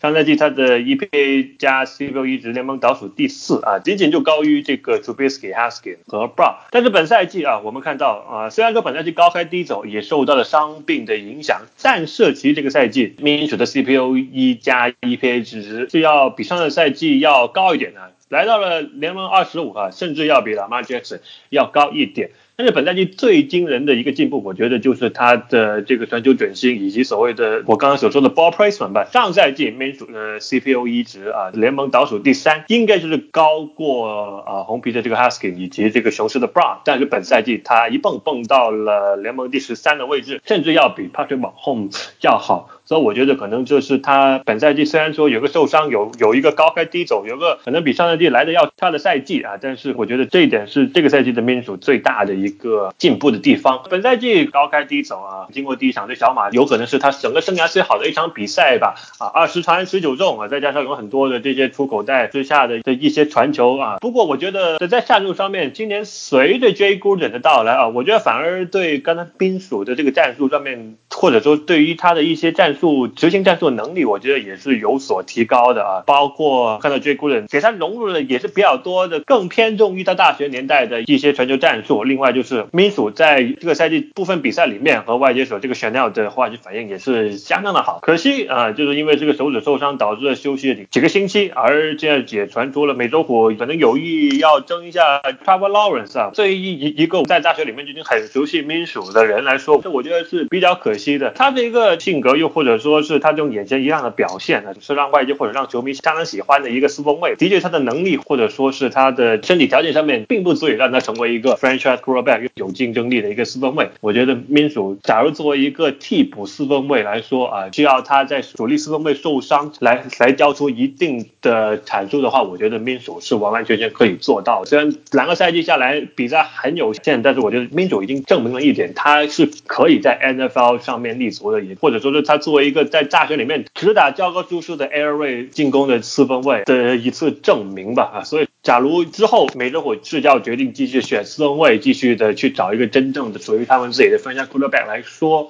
我觉得刚才民主会是一个在联盟里面就是一个高于平均水平的替补四分卫。再来说说二零一九年的 Daniel Jones，他在当时被选秀的时候，就因为轮次有点 rich 啊，被广泛的讨论。那么这个赛季呢，又因为一个平地摔跤啊，给大家带来很深的印象。那这里呢，我先对他那个摔跤稍微不是说找借口啊，就可能是这一个原因，就有打球的朋友跟我介绍，巨人的。那个主场 Midlife 是假草，Daniel Jones 他穿的是一个高帮的胶钉鞋，就是这种胶钉鞋在这种假草地上，你说长距离的不太稳定。电视直播这画面上，他最后是跑着跑着就丢掉重心了，应该是不至于说会专门去准备在自己的主场这种长距离奔跑的情况，可能也是他跑着跑着才发现，我这鞋原来在这种情况下不太好使。呃，这这我也是听人说的，因为我自己是很久没有穿过胶钉鞋了。那么飞董啊，就觉得怎么说也是一个首轮很靠前位次的四分卫，又是在纽约巨人这样的大市场球队，所以 Daniel Jones 可能面临的压力也非常大吧。那到目前为止，你觉得他有怎样程度的回应？我觉得 Daniel Jones 这个事情确实就这个 四分卫确实如孔老师所说，他也陷入了刚刚我们说 Murray 一样的情况，就是他这个顺位给他的整个我们对他预期带来了一些比较微妙的一些影响吧。就是你会希望，确实你用首轮第六顺位选中了他，那你。至少也是一个很快能够至少打上一个合格平均水平以上的首发那种感觉，但是其实在这个联盟里要达到这个程度，特别是年轻四分卫非常不容易。这里还是老生常谈，我们说就是你一个四分卫，你要捡起一个就是所谓新的进攻体系，你可能至少要花两年甚至三年。那么像 Daniel Jones，那么第一年打完，你可以说所谓我第二年整个球队的教练组又有了变化，或者说球队的预期对于整个赛季的计划也出现了一些偏差。我作为一个四分卫，我也不能说我处在一个非常平稳的发展轨迹上，只能说是顺着球队的想法和球队的一些变化，尽可能去适应吧。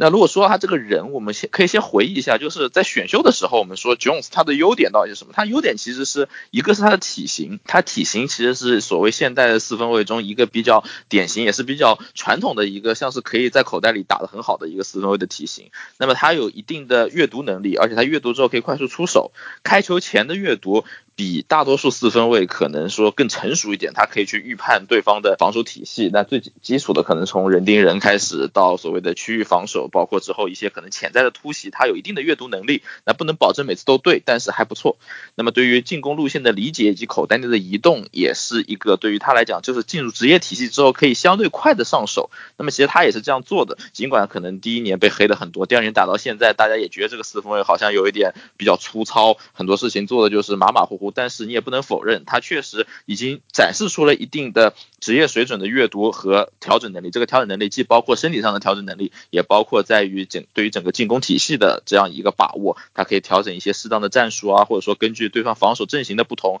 做一些临场的，你不能说是 audible，但是至少是一些比较基础的保护。他的缺点是什么呢？他的缺点其实也就是很多大学生常有的一个情况，就是他的。打球方式比较直，比较直，那就是锁视线会锁定一个目标，他的想法会比较难熬过来。比如他觉得机会出在这儿，我就要传这儿。那哪怕机会并不会真的出在这儿，他也不会有一个想法去把它给调整过来。那另一方面呢，Jones 他其实他的手臂和刚刚 Murray 一对比的话，你会觉得其实没有那么强。哪怕他可能这个身材更适合他的一个发力方式，但是他的长传其实是相当的，至少对我来讲是相当呃有欠水准的。到这个赛季，这是第二年的半个赛季已经过了，他给我留下。其实印象最深的是他在口袋中其实表现的非常勇敢，勇敢到有一点死板的感觉了。这个勇敢我倾向于它是一个褒义词，但是它并不是在每一档都能够带来一个比较正面的回应。就像我刚讲的，你作为一个四分卫，你如果能够在手口袋中站得住，那你就站住了。你站住之后确实可以帮助你完成一些进攻，但是很多时候结果就是你可能会被对方擒杀，或者说是甚至说是一些护球能力比较弱的四分卫出现掉球。那也包括一些可能最后站着还是没有看到机会之后随随手丢了一个。所以说，对于年轻四分来讲，很重要一个点就是你必须要明白哪些 play，哪些进攻我是可以放弃的。那很多时候你不是三档，那你在一二档的时候遇到这种东西，你需要把自己放到一个对球队来讲是有帮助的情况。我需要让球队面临可能下一个二档十码，而不是说变成二档十五码了。我也不希望让球队面临一个可能二档的时候，哪怕是三四码的状况，我偏偏偏要传出一个超节。其实球队来讲，四分位，特别是像 Daniel Jones 这样一个在比赛风格上，特别是传球风格上比较传统的四分位来讲，他。其实还是有很大的提高空间，而且呢，他也展示出了一些基本面。他也许不会达到一个真正说在很精英级别的大开大合，又长能长传，又能所谓什么调度那样水准，但是处在一个合格稳定的先发水准，其实是很有机会的。更何况他今年展示出了，可能大家也是印象中他几个高光镜头都是自己持球奔跑，发现他其实移动能力也不错，而且说加速度也不错，包括他的身体也在。那也就是说，他有在保护好自己的前提下，也可以适当的通过一些就是说。说所谓的一些 block play，他在一些原本计划乱掉的情况下，通过自己的脚去展示，去找到一些机会，这方面其实还是挺好的。那所以说，对于 Daniel Jones 的感觉，我认为他现在处在一个从四分卫成长上来讲是一个在正确的道路上，但是我还是比较担心的是整个纽约巨人他的一个舰队的思路，这个思路包括你的所谓的教练组，也包括你对于这个四分卫，其实四分卫合同也就只有四五年，那今年已经是第二年了，那么你说到了明年第三年是不是应该出成绩了？如果说第三年结束之后，你还要决定是不是延长他的第五年，那如果说像球队现在这个样子，我会想知道就是。你巨人今年可能成绩没有那么理想，可能又是一个高顺位，你是否要拿其他四分去替代他？那么在今年这个选秀行情里面，这个我也不深挖啊，我只我只能说巨人其实是有机会找到一个至少是类似级别的四分卫，但是看你怎么选择。如果你选的好的话，那你可能球队可以很快再转型；但如果不好的话，还是像现在这样的情况，你哪怕换一个四分卫也没有用。那另一个方面就是你的教练，你现在你的教练是一个特勤组出身的教练，哪怕他可能在管理上很有一套，哪怕他和球员关系处得好，那么在战术上最核心的对年轻球员的保护，那战术还得靠谁？靠拍手哥，靠 Jason Garrett。那这个东西。具体能达到一个什么程度，其实大家心里都有数。从目前来看的话，反正我们也没有看到什么惊喜。那 Garrett 和 Prescott 的这样一个组合，我觉得已经是一个非常非常高于这个教练可以达到的水准。那么 Jones 想要复制这个 Duck 他这样的一个达到新秀合同末期的状况，我觉得不是很现实。所以如果对标当时前两年的达拉斯牛仔的话，巨人现在处在一个还是急需改变的一个状况吧。但是整体上来讲，四分卫本人的成长，我认为是。在一个比较合理的范围内，相比于他的顺位会有一定的滞后，但是相比于本身大家对他指望不是很大，并且甚至有些对于选择他是比较懊恼的一个状态来讲，他其实目前成长的反而是可能很多四分位里，就是这两年四分位中一个最稳定、最个人上最像是一个年轻四分位应有的状况的情况。啊，那我们把问题就简单化、粗暴化一点，就是听众可能喜欢更直接一点的判断，所以飞董，你觉得 Daniel Jones 还？可以，如如果我们说就是只能二选一的话，就是 Daniel Jones 值得巨人再继续栽培下去，还是说如果有条件的话就赶紧下车？我认为是可以的。我认为就直白一点的话，就是这个四分卫，除非你真的能够遇到一个你认为你可以把他培养成马 Holmes 这样级别的一个选择，不然的话你就留着吧。摩老师，你觉得呢？无论今年巨人拿到哪一支签都好，我觉得从经理还是 David Gettleman 这个方向面来看的话，我就我就觉得已经注定了巨人不会在明年的一轮秀上面去选一个四分卫，因为选了他的话，基本上就可以说是 Gettleman 把自己去年的选秀的结果给。完完全全否定掉了。你说 Gettleman 会以这样的方式把自己的做过的最关键的一次选秀，就这样在两年之后就直接给否定掉吗？我觉得这个可能性真的不大，除非巨人这个赛季末可能突然的开窍了，突然的把这个位置稳如泰山的 Gettleman 给炒掉啊。但是我觉得这个可能性是相当低的，甚至是比他们重新选一个高轮次的四分位来的还要低嘛。感觉这种其实不是。是不行吧？他的毛病和优点是一样的多啊。这两年下面，他的弱点完完全全的覆盖了过他的优点，只是一个会在零步又或者是一步后撤下面传球的这样的一个四分卫啊，也没有办法的去待在口袋里面太长时间，去给自己找一些 by time throw 的机会，所以最后就很多时候就只能冲出口袋 scramble 啊。不过这个问题上是他，你冲出口袋也算了，你还经常掉球，所以说这个问题怎么解决我也不知道。但是你说他不是一个。可以长期揪上去四分卫，倒还没有到那个让人这么绝望的地步。那下面一个四分位可能已经有些人绝望了，因为这个球队球迷不是很多啊，但是大家就直接把它看扁了。华盛顿的四分位 Huskins，飞斗，你觉得 Huskins 将来还有机会吗？哎呀，这个 Huskins 的情况其实你会有点让人想象到，就是 Josh Rosen 之前那个情况，本身上手比较慢，加上球队战绩比较差，加上球队的心思也没有那么。相信你，最后你可能就逐渐淡出，淡出到一个这个球队也不太需要你的这样一个场合。我这边就是主动打脸的说，其实 Haskins 对我来讲是在选秀前，他是我认为这一届其实从我的一个对比较口袋型四分位的偏见来讲，我认为他其实是那一届最好，我最想选的四分位。他有一个其实同样非常好的 arm talent。手臂的天赋，一个很好的大体型，传球的情况下可以保持一个比较好的稳定性。然后相比于 Daniel Jones，他其实在口袋中也更稳定，而且对简单的阅读他不会犯错，让人感觉他虽然不是一个就是完成度很高的四分卫，但是他是一个可以在短期内学会在职业赛场上打球的四分卫。那当然缺点也有，缺点就是他虽然是一个各种打上引号啊黑人四分卫，但是他的下身其实不是很协调，移动能力也也不是很好，他的应对压力的表现其实相比于同届的一些四分卫，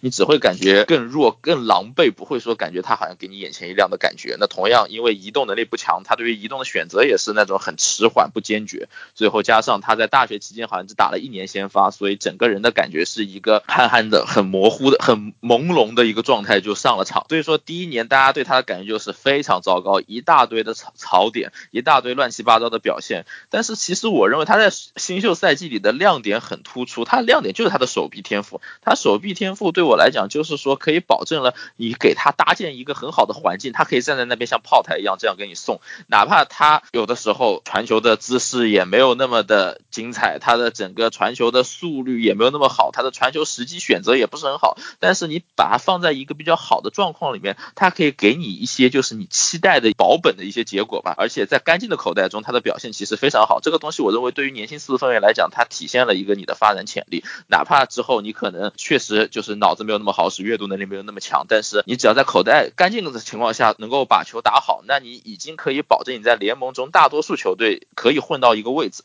但为什么呢？就是在红皮这样的一个球队，又遇到和刚刚一样巨人一样的情况，你不知道你想干什么。我不知道你对于一个四分卫，特别是新秀四分卫的预期是什么。如果你希望说他能够快速的变成一个能够带领你拿到好成绩的四分卫，那你当时也不会选 Haskins。那你选了他，你的一个逻辑应该是我想培养他，给他一些时间。但是时间到了这个情况，你宁可使用 c a r e Allen，宁可使用现在的刚刚复出的 Alex Smith。当然你也不能说这两个人不行啊，但是你这样的一个决定，我认为除非你红皮已经下定决心，这个 Haskins 我也不能用，我也不打算。用，那么不然的话，我觉得你对他来讲只有坏处没有好处。所以现在情况就是 Haskins 的前景是你只能许愿他没有 Josh Rosen 运气那么差，也许他可能在这个赛季结束后就被裁掉了，或者说以一个比较便宜的签位去了一些其他球队，然后那个球队可以给他一些机会。但是大家也都知道，就是现在联盟就是本身年轻四分卫是一个冲击好成绩的新秀合同，它所谓是相当于是基础面吧。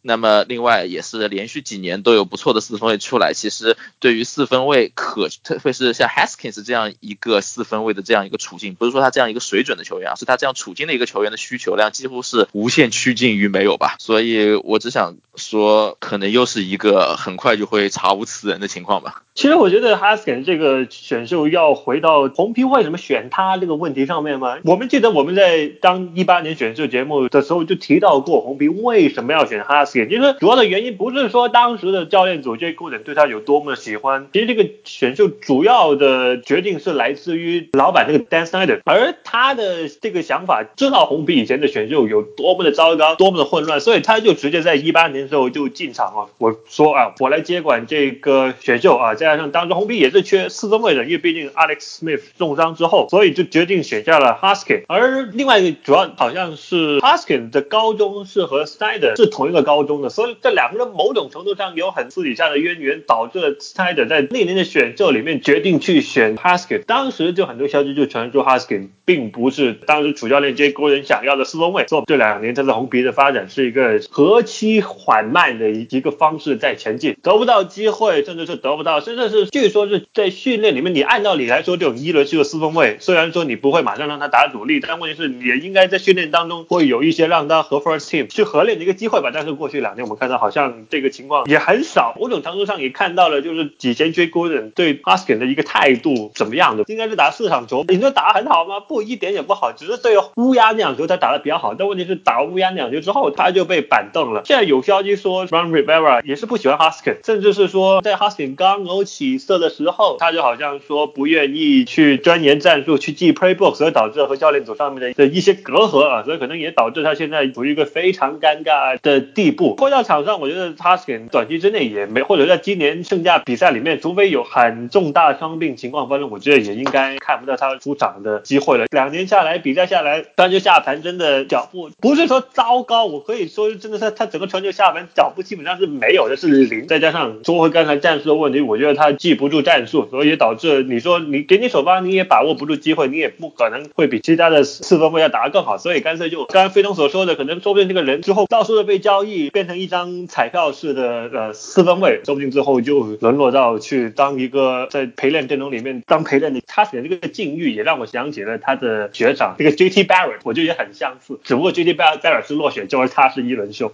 今天要谈的最后一个二年级四分卫野马的 j u l o k 在上个赛季，包括今年。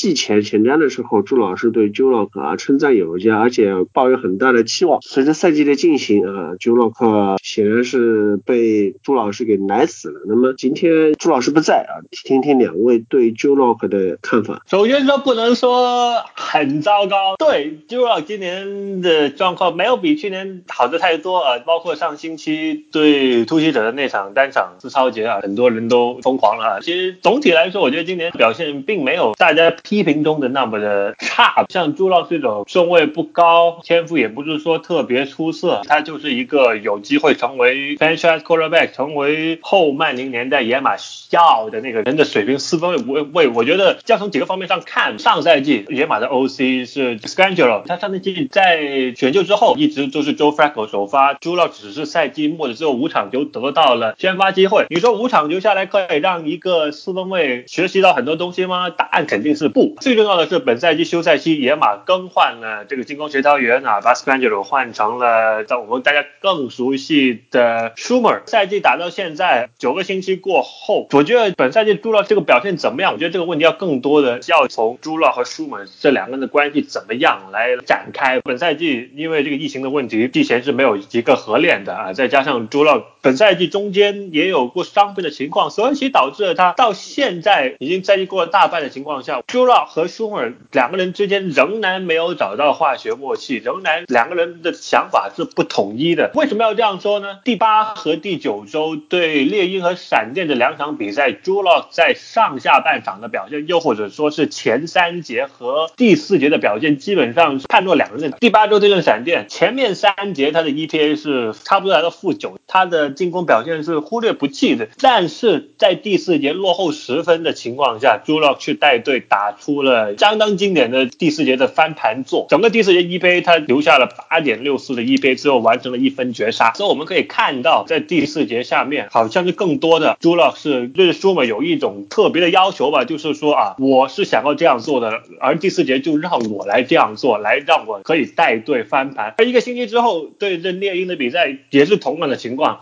前面三节打得相当糟糕，他 EPA 是负值的。虽然说没有对闪电鸟就打这么糟糕，但他 EPA 也是负的。前啊前三节的 EPA 是负零点四一，来到第四节之后，又是再度的判若两人的表现，EPA 一点八七啊，带阵野马完成了逆转，拿下了胜利。过去几周的比赛前后段的这个表现，就是让人觉得好像这两个人真的就是貌合神离，真的就完全不在同一页上面。可能是前三节过后，朱美觉得所有的尝试东西都尝试完了都不行情况下，那么好吧，我就。回回去让你 j u l o 去打回一些你自己熟悉风格的 play call 或者熟悉风格的战术啊，去让他更好的带队前进。而这一点也是和上星期输给突袭的时候九个采访也比较耐人寻味的。j u l o 到现在进入联盟之后，他的脚步我觉得也是有很大的问题的。这两个赛季下来，我们觉得 j u l o 在口袋里面的传球表现其实是要比他出口袋，要比他在 on the move 的情况下的传球表现来的要更好。上星期输给突袭的问舒嘛说啊，你。觉不觉得朱洛在口袋下面的传球表现要比他在出口袋在在他跑步过程当中的传球来的要好得多？舒姆直接回答就是他说不，其实我们觉得朱洛在这种 scramble 在这种 on the move 情况下的传球一样要很好啊，所以我觉得可能某种程度上这两个人还没有找到化学反应的方程式。回到这两个人战术上面啊，有很多人说那应该怎么去配合朱洛呢？我觉得这几周最大的一个观察点就是应不应该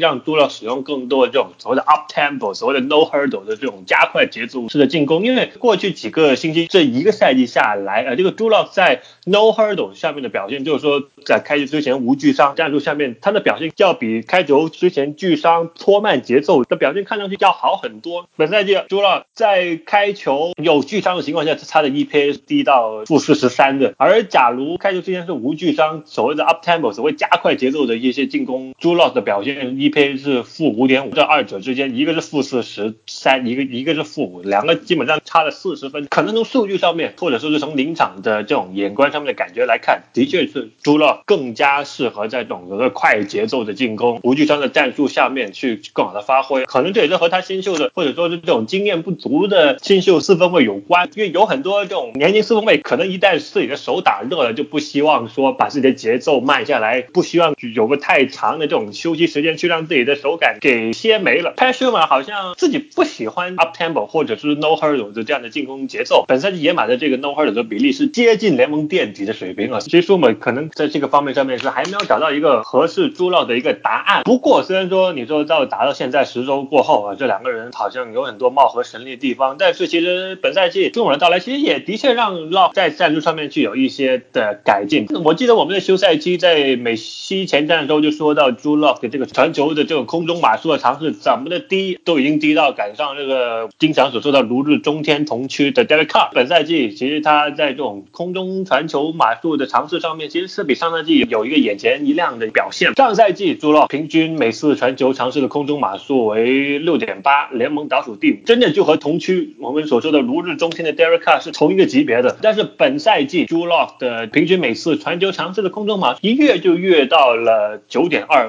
位于联盟最高。从联盟垫底一跃跃到联盟最高的原因，其实就是 Pat Shermer 到来之后，他有一种给人感觉是他想把朱洛用当成是二零一七年的 Case Keenum 这样的模板来使用，再加上本身野马界这个外接群也不差，有 Sutton，今年有 Jerry Judy，所以我们就是很希望的把今年的朱洛变成一七年的 Keenum，再加上想把今年的 Jerry Judy 变成一七年的 Stephon Diggs，尽量这种传球长传战术下面，他是很明显的把 Jerry Judy 标榜成头号外接手，传球长传直接去找 Jerry Judy。而不过有个问题就是，虽然说本赛季朱洛空中传球平均每次传球的空中码数位于联盟第一，但问题是实际完成传球的空中码数这个数据其实是在联盟中下游的这个位置。平均每次传球成功的这个空中码数来看的话，它也是比较低的位置，尝试和结果有着一个很反差大的这表现。朱 Lock 的问题很多东西，你说从他上赛季改正过来了吗？我觉得还没有。他的脚步问题，经常传球都是 throw off his back foot，就是经常的就太过向后靠着他的后面的支撑腿，所以基本上是导致身体和他的肩部没有办法转，他可以准确传球下面的一种姿势。另外一个就是他的这种弯位问题，可能很多大学生都有的这个一个问题，长时间的盯着自己 play 下面的第一阅读目标，而当第一阅读目标被盯死的时候，他也不会去回头去找二三目标，又或者是靠自己的一些在口袋下面的一些小跺步 pump fake，像。金属这样靠眼神的欺骗着对方这种小伎俩，在状上面都没有看到。上星期半场之前对阵突袭者的超级袭击就是很经典的，当自己的 first three 被看死的情况下，他没有选择去其他的选项，直接的继续把球传给自己的第一阅读选项的 Jerry Judy，导致了只有三个人包的 Jerry Judy 就把这个球给超接到。这种 run rate 的情况在 Drew Lock 上面我们还是可以看到的。另外一个 Drew Lock 的整个传球准心和进攻表现上面，本赛季他的 EPA 加 CPOE 的综合值，他。现在是垫底。综合所说吧，Drew Lock 这个差四分位嘛，我觉得倒未必。但是你说他是不不是 Peyton Manning 之后野马一直想要的那个四分位？我觉得可能还需要给他多一点时间去去回应问题。尤其是本赛季换了舒 r 之后，我个人觉得舒 r 是有帮助朱乐有一个爆发的一个能力的。只不过赛季来到现在，这两个人还需要更多的去做一些沟通，更多的去去了解对方在想法上面是怎么想。要让对方知道自己怎么打，打一些什么战术，呼叫一些什么战术才是可能是符合自己的一些理念，自己有个更好发挥。同样是来自美联西区的四分卫，今年是让大家怀疑是不是收买了队医的 Justin Herbert，他目前为止的表现就带来很大的惊喜。Herbert 作为一个新秀，就说到新秀，其实就是还是得先狗头保命啊，就是毕竟样本有限，而且。大家也都会说，可能对手对他的研究还没有到一个值得被研究的程度，所以新秀上来爆几场也很正常，之后遇到困难也很正常。但是最后我们要看新秀打到什么程度，可能还是需要再放到他。经过波折之后，逐渐趋于稳定的一个状况。Herbert 的话，其实应该也算是整个从去年选秀季开始，大家聊的比较多的一个人。他其实相比于同年的 v a r r o 甚至是托尔，他更有一些话题性，因为他在前年就有机会参加选秀，但最后自己决定再回学校锻炼一年。而且我觉得这一年的锻炼对他来讲，其实真的是好处大大的，帮助他真的现在进入职业之后，虽然是以一种比较诡异的方式打上先发，但是他在训练中。的表现，包括临场的表现，大家也可以看到他的一个衔接、一个转换，其实是非常顺利的。稍微回忆一下，他选秀时的优点其实是传球比较有爆发力，脚步呢又比较干净轻盈。最大的优点是什么呢？就是他这个身高，在他这样的身高下，他还是有非常协调的这个身体，也包括能够说在口袋中的移动，也包括他的移动能力。他本身虽然是一个大个白人四分卫啊，但其实跑起来灵活程度也好啊，路线选择也好啊，丝毫不逊于一些就是可能在大学时间。其实他自己也是啊，就是以跑动见长的一个四分卫，平衡感非常好，也帮助他能够说像是我刚刚讲到的高个四分卫在口袋中，你如何调整自己的步伐和自己的位置，如何去操纵自己和进攻锋线球员之间的位置关系，包括去闪避一些冲传手，那么他能够控制好这些点，就保证了他在一个体系下，哪怕这个体系不是他最习惯的，哪怕这个体系还有很多漏洞，他还是能够把自己的进攻风格打出来，也延也让进攻的延展性变得更好。那么他的长传，他的长传其实。现在怎么说，我还没有办法给出一个结论。但是从我对他大学时期的印象到现在看的一些有限的表现来讲，我认为还是保持在一个就是说 Herbert 应有的这个水平吧。他的一些落点和他对于一些长传路线的一个预期，还是处在一个正确的方向上。那哪怕有的时候确实没传到，但是这和他的传球习惯以及对于职业赛场上的脚位的一些速度、脚位的一些运动能力以及对抗方式，需要他有一段时间去逐渐感受和习惯这一项一些所谓的对抗性吧。但是是他的整个思路还是在一个对的方向。那么它的缺点是什么呢？它的缺点其实我没有很好的总结出来，但是大家可以把一些比较常见的四分位的缺点往他身上套，也就是压力下的一些表现。但是它相对而言，它应对突袭稍微弱一点，这一点我不知道为什么。但是其实很多四分位他反而在特别是打比较简单的进攻状况，就是对于出突袭的表现会非常好，因为突袭哪边来人就往哪边传嘛。但是 Herbert 可能有一些想法上的问题，或者说心态上的问题，导致他对于突袭的应对不是很好。另一方面，就对整个球场的这个掌控感，我个人感觉比较一般。也就是说，不管停留在口袋中还是移动出口袋之后，他很难掌控到整个球场的发展。很多时候，他就会说遇到一些情况，就是他不得不去寻找自己最信任的目标。那么好在闪电这个队，他的接球手还是有质量的。那么他在比较死板的情况下，也能够去完成一些进攻。但是到了以后，他可能需要更多去想象这个球场的另一端发生的情况是什么，或者球场的深度，在深远距离有没有可能自己的队友获得优势。他需要去更多去观察和去考虑到这些点。那么其实作为一个新秀，我之前对于他这个人的关注和一个比较担忧的点是在于他的这个性格，因为他很多时候他是一个比较保守，或者说我们叫有点不温不火的这样一个性格，会想他的攻击性足不足。但是从这几场比赛来看，包括他打上先发到现在，我感觉他其实也不能说是憋了一口气吧，但是可能从各方面来讲，他打的确实还是挺相比于以前的 Herbert 都挺激进的，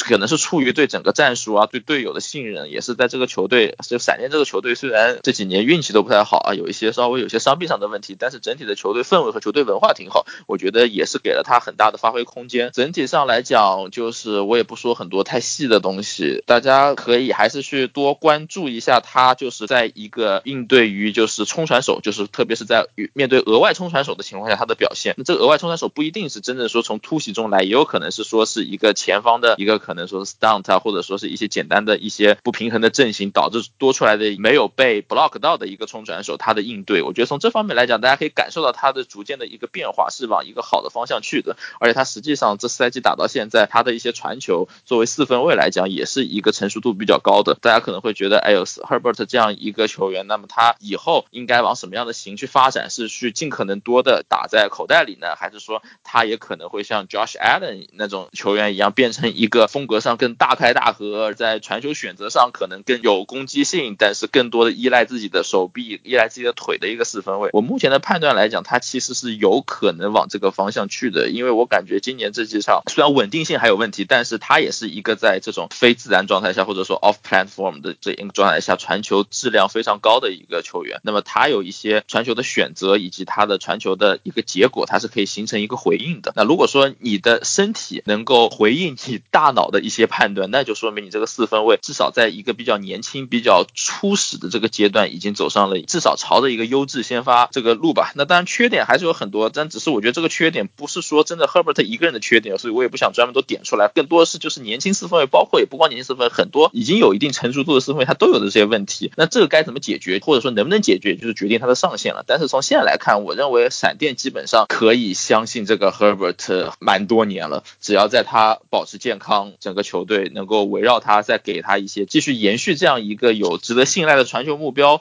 那包括他们教练安东尼林也是一个跑位教练出身，他们也是一个在地面进攻上，我不能说设计的很好啊，但是至少说在理念上是有自己的一个坚持的一个球队来讲，我认为在他的新秀合同内，我们可以看到他至少在阶段性几场比赛，如果运气好，可能是一个十几场比赛带到球队季后赛的一个爆发；那运气不好，可能只是跨赛季的几场。但不管怎么样，我认为是一个新秀里面他是非常值得期待的一个点，也是普遍高于我们在在选秀前的一个预期。可能选秀之前，尤其是大家看到大学最后一年在俄勒冈的表现，很多人说觉得啊，这不会不会是下一个 Mariota？这个所谓的 Mar 下一个 Mariota 是指他在联盟里面这个情况会不会成为一个下一个 Mariota？Mariota 当时出来的时候也是和现在 Herbert 一模一样啊，高阶新秀被大家誉为的是一个可以改变整支球队未来发展的一个四分卫。但问题是 Mariota 来到泰坦之后，整个四年的发挥是一个怎么样的情况，我们也看到了。而比起他的学长麦尔塔 Herbert，在整个大学期间，他选秀之前最后一年，其实你说他的成熟度适应 Pro Style 的这种情况下面，你说比起他的学长麦尔塔来说，这两个人差了很多呀。这也是导致了很多怀疑，或者说是觉得 Herbert 这个身位有可能不会前十身位下架，甚至有可能二轮。我觉得这种我都可以理解吧。但是我就觉得 Herbert 是这一年的选秀，去年整一届选秀里面仅次于 Joe Burrow 的那个四分卫，他的这种 make play 的能力，他的 up platform 传球的发挥的表现，再加上他在口袋下面扎实的 point 扎实脚步，我觉得会让他真正改变整支闪电。刚才莫老师已经提到了 Herbert 是仅次于 Joe Burrow 那么我们谈谈今年的状元 Joe Baro 在美联北区这个强队如林的竞争环境下，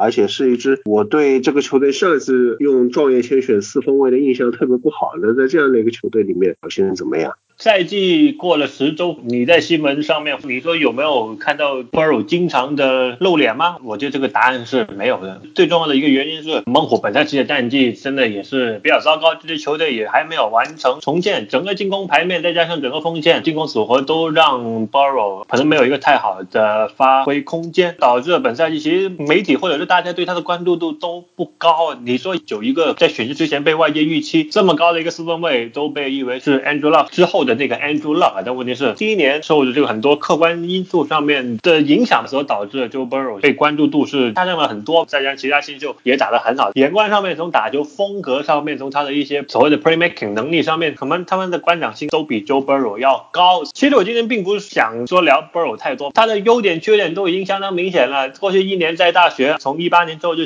就像换了一个人一样，在 LSU 适应到了 Joe Brady 的战术体系，把这整个的技术、阅读能力都靠了一个短。的休赛期焕然一新，压力上面的 poise 啊，在口袋上面移步垫步，再加上向前 step up in the pocket 这样的能力，我觉得他给人感觉都是一一个已经在 NFL 打了很多年的这个四分卫。他的弱点非常明显，中长传的臂力偏弱，很多二十码以上的这种长传球，他的这种球速有问题，导致了这个准心不足。这些问题都在赛季他的十场先发里面啊展露的挺清楚的。最重要的还是要说一下痛苦的怎么来使用他的问题吧。上赛季。他在 LSU 的一个成功最主要就是 Joe Brady 的这个战术体系，而本赛季来到猛虎之后，自从 Sean McVay 的 Taylor 也好像有一点偏的 Joe Brady 的那个方向上面去走。传统上说，又或者是以前我们看到的大量，无论你是哪个级别的新秀四分卫，在你新秀第一年进入联盟打上首发之后，其实都可能在战术上面去谋去多多少少的去减轻新秀四分卫的负担，会用很多的冲球部分的这种 RPO、r p r e Action 搅乱一下对方的防守组布置，也同时可以帮助自己的年。年轻四分去减轻一些阅读进攻上面的负担。但是本赛季其实 Jack Taylor 的战术体系下面，我们看不到这样的东西，可能是有一点复制 Joe Brady 在 LSU 的经验。孟虎大量的摆出这种 spread formation，大量的这种 empty set。从排阵型上面的数据上面说，本赛季孟虎是整个联盟使用 spread formation 比例最高以及次数最高的球队。我们十档里面有七档或者八档都是这样的 spread，四个接球手全部上线，然后大家都分散散开，然后甚至有有很多时候就直接的五个接球手全部上线 empty set 这样的战术呼叫体系。Jack Taylor 是从 s h a m Way 的话，我其实是有点不信的。但是本赛季就是这样使用 Joe Burrow，可能这样所谓的我们所说的 spread formation 又或者大量使用 empty set 的一个好处就是，某种程度上反而可以减轻四分卫的阅读压力，因为你一旦摆出 empty set 情况下，五个接球手都要全部上线，对方防守组在开球之前就一定要亮出自己的防守策略啊！你说要不要突袭，怎么盯人，就一定要开球之前就全部亮出来，否则开球之后五个接球手全部上线，你是不可能布置出一些欺骗战术的。而不过这样的弱点，可能就是整支球队的进攻的这种推进能力就全部落在了四分卫 Joe Burrow 一个人的身上。整个赛季下来，Joe Burrow 的出手尝试次数是位于很高的一个位置，而且也是因为这种大量的这种 spread formation 的使用情况下，也是导致了 Burrow 本赛季在零步或者一步后撤传球，或者是三步后撤传球这两项上面，他的这种传球次数都是位于联盟前列的一个位置。另外一个方面，回到我们之前所说的孟虎的这个进攻压力，这个进攻组配置的问题，整个外接群 John r 我觉得整个人已经是废掉的。而而 AJ Green 中章之后，我觉得这个人好像也已经没掉了。他和 Higgins 是有一定的化学反应啊，但问题是时间还早，他能不能成为 Burrow 未来 Go To Guy，我觉得可能还需要时间去观察。再加上另外一个是整个孟虎的锋线基本上也是处于一个重建的过程当中，对 Burrow 是有一个很好的躲避压力，在压力上面去冲出口袋，然后甚至是他有执行 Quarterback Draw 去做一些长距离冲球能力的一个四分卫。那问题是终究面对着职业级别的冲传，职业级别的防守，叫他像在 LSU 那个时候去冲球，去 step up 去躲避压力，一整个赛季都要看到这样子的话，我觉得也有一点太过天真的这样的想法。虽然说呃他很多的压力下面，他有一些在躲避压力或者是躲避形象上面，他可以做得更好。那我觉得可能短期之内，你真正要把 Joe Burrow 身价打出来，让他来到一个真正属于他状元级别的这样的一个发展，我觉得可能孟虎后面休赛期还是有很多工作要做吧。因为本赛季来到现在，Burrow 受压力的次数是一百四十四次，这个已经是联盟第五。不过另外一个方面，这么多压力情况下，Burrow 的还是可以展现出他看看下面的一个能力。总体来说，对于一个有这么被外界看高的一个状元四分卫，经过这短短这个赛季十场球，呃，再加上一个基本上是处于重组情况的一个进攻组，就就可以让他发挥出全部的功力吗？答案肯定是不。所以说，我觉得可能对于评价今年这种新秀四分位，尤其是没有休赛期合练的情况下，我觉得可能暂时只能说这么多。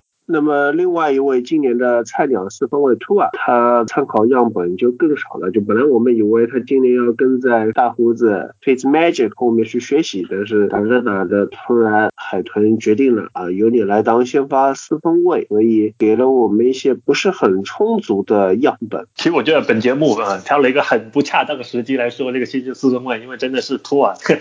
样本真的太少了，所以我觉得可能在这个时候 Toa 没有太多的可以被大家拿出来讨论。的地方，回到他的一个选前，大家对他的一个期待，他就是一个多年下来难得的纯天赋流这样四分位，很多技术上面有一个很扎实的基本功吗？或者说是在阅读上面他很 pro type 啊？我觉得。并没有啊，我觉得他就是一个纯粹靠自己一个移动能力，再加上他的天赋流的运动能力，把把自己变一个一轮秀高顺位的一个航线四分位。所以为什么我们觉得 Tua 有一个放置 Patrick Mahomes 的一个天花板？我觉得最重要的原因就是在这里。我觉得他的地板也是相当低的。他的这个伤病情况我们都知道，他在上赛季臀部 hip dislocation，再加上阅读 ball placement 都在大学几年下来，再加上考虑到阿拉巴马过去几年的大学的里面的配置以及战绩。都是处于一种碾压全联盟，除了 Clemson 之外，几个级别可以在图瓦上面找到多少有价值的地方，都是要打一个问号。本赛季本来是让他在大胡子身后面去学一个赛季，我觉得对啊，我觉得这也是海豚整个赛季的对他使用的计划。海豚在这种冲击季后赛的情况下，再加上在大胡子打的很出色情况下换掉，决定让杜瓦上位，我觉得也是有他的道理所在。现在有很多这种表现好的高轮次的四分位，在什么新秀年。上面他们都获得了首发出场的机会，而其他的在新秀年没有获得首发出场机会的四分卫，基本上他们整个后面生涯是有一点也是同样吵死人的这样的一个境地，所以我觉得海豚看到了这个问题的所在啊，所以他们也希望着可能随着战绩好，这支球队现在一个进攻磨合都比较好的情况下，就直接让图瓦出场比赛，学习去真正的在实战当中去找他的比赛感觉。因为图瓦他能不能适应职业体系，这仍然是一个很大的问题。到现在就打了两三场球，里面还有一场对公羊那场比赛，甚至是都不用靠托啊传球，就直接靠着对面的我们的简瑞高传球，就直接搞定了一场比赛。我们可以从他身上所说到的点，真的是相当少。这几场接下来可能被大家称赞的比赛，可能就是对红雀那一场。在红雀那一场，我们看到了这个雾，整个他的移动能力、anticipation、high window throw 都是让人哇眼前一亮，真的是相当惊艳的，符合大家一个预期的一个水平。但是那场球，我觉得还是有他的，也是有他的问题所在。嗯，他他的在选择上面会不会太过的激进呢？有很多传球都是可能刚刚好就传到了唯一一个不会被对方超移的一个位置上面，而假这种球偏差那么几厘米嘛，都可能被对方防守球员给超截掉。我觉得他的弯位的问题仍然是存在的，这也是为什么海豚这么想把图瓦拿出来先发，要看让他们看一下图瓦的这个行情真实的水平是怎么样，然后需要在后面整个赛时的赛季深入，又或者是在解释布局未来的舰队的思路。海豚现在整个进攻组还是处于重建的状态，再加上后面海豚还有很多的高轮签，在这种适当情况下让图瓦出来比赛，寻找感觉验货，看他的真实水平是怎么样，再加上让他融入职业战术体系，我觉得可能是本赛季海豚在这个时段去换图瓦的一个出发点。现在评价他真的是太过早，你说很多问题也没有办法可以看得到。再加上我们也知道，很多的新秀四分卫都会存在一个问题，就是新秀连打得很好，这是因为大家可能其他联盟其他球队对这个新秀的熟悉度不够，再加上可能很多的战术的体系熟悉度以及使用程度可能需要随着比赛的场次增加，让对手比较好的针对性的研究，随着这个样本的增加，看对手会不会找到一些针对他的一些做法，然后之后慢慢的去让他的一些弱点暴露。最后总结一点啊，就是其实我们在说年轻 QB 的时候，你不管是选秀前还是选秀后，大家都逃不出一个问题，就是哪一些他身上的特质是教练可以教的，哪些特质他身上是教不了的。对于一个年轻四分卫来讲啊，两个东西你必须有一个，你要不有球商，要不有手臂天赋，这两样东西如果你都没有，你基本上进联盟也就是走个过场。我提到这里呢，我稍微夹带点私货，我想大家虽然现在觉得 Jerry Goff 这个球打得很差，有很多乱七八糟点，但是为什么他在这个球队还是很依赖他作为这个进攻的？就是只要他打得好，球队还是能赢；只要他打得不好，球队就一点办法都没有。那原因就是因为他的这个 arm talent，他这个手臂天赋确实在，而且在一个比较较高的水平，所以说他给这个自己作为一个四分卫，他可以拿到大合同，也可以给球队垫一个比较高的所谓的下限，哪怕大家赛季前预测他只有五胜六胜的一个球队，他可以把球队带到一个往十胜走的角度。那么另一方面，你如果手臂天赋不行，你就必须要有很高的球商。什么样的球商叫高？我给大家举另外一个夹带私货的例子，Kurt Warner。Warner 这个人，他其实他如果能力好，他也不会作为一个落选新秀，也不会混成这个样子。但是他球商很高，而且他知道怎么样抱大腿，所以说最后他可以有一个比较体面，甚至进名人堂的职业生涯。那么在这些年轻球员身上，我们再看哪个例子？一个是 Joe Burrow。Joe Burrow，反正我是在他大学的时候，我觉得他的这个问题没有那么明显，但是到职业赛场，我感觉他就是很多球他就是传不到，他就是这种 physically 的传不到，他这个身体，他这个手就是没法传到。但他的球商很高，他知道自己怎么去扬长避短，他知道怎么样在职业赛场上也不一定是大场面啊，他不怯场，他有办法去调度自己的这个状态，调动自己和球队这个关系。所以说，我觉得他的前途还是好好的。那另外一个例子就是我在开始讲的 Kyle Murray，Kyle Murray 他现在处在一个什么状态？他的手臂很好，所以我们就想看他的球商能不能跟上。他球商如果能够跟上，那他可能就处在一个比较高的状态，去冲击 MVP 的状态。他如果像 Jerry Goff 一样屡教不改，脑子就是不行，那他也就是处在一个可能可以混到一个不错的合同，可能可以把球队稳定在一个季后赛竞争者的水准。那如果说整体上来看的话，那最后决定一个球员，或者说特别是决定四分位高度的来讲，就是说你的脑子和你的这个手能不能匹配到一起去。如果说两项都没有的话，那我刚我们讲这些球员里面有很多例子，我都可以说，比如说 Drew Lock，比如说 Haskins，比如说不，比如说就他就说他们俩。那有些球员我感觉他的手臂还可以，比如说图尔。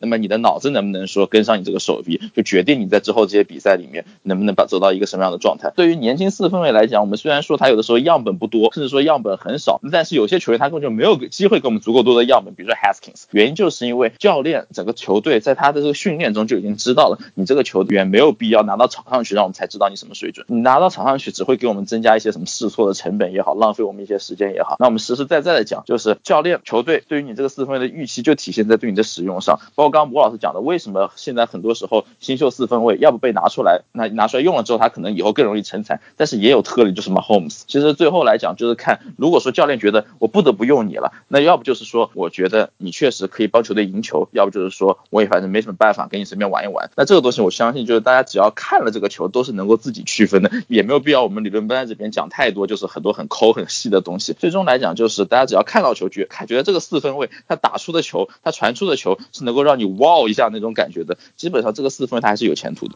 好，以上就是本期的魔球理论班，我们下期再见，拜拜。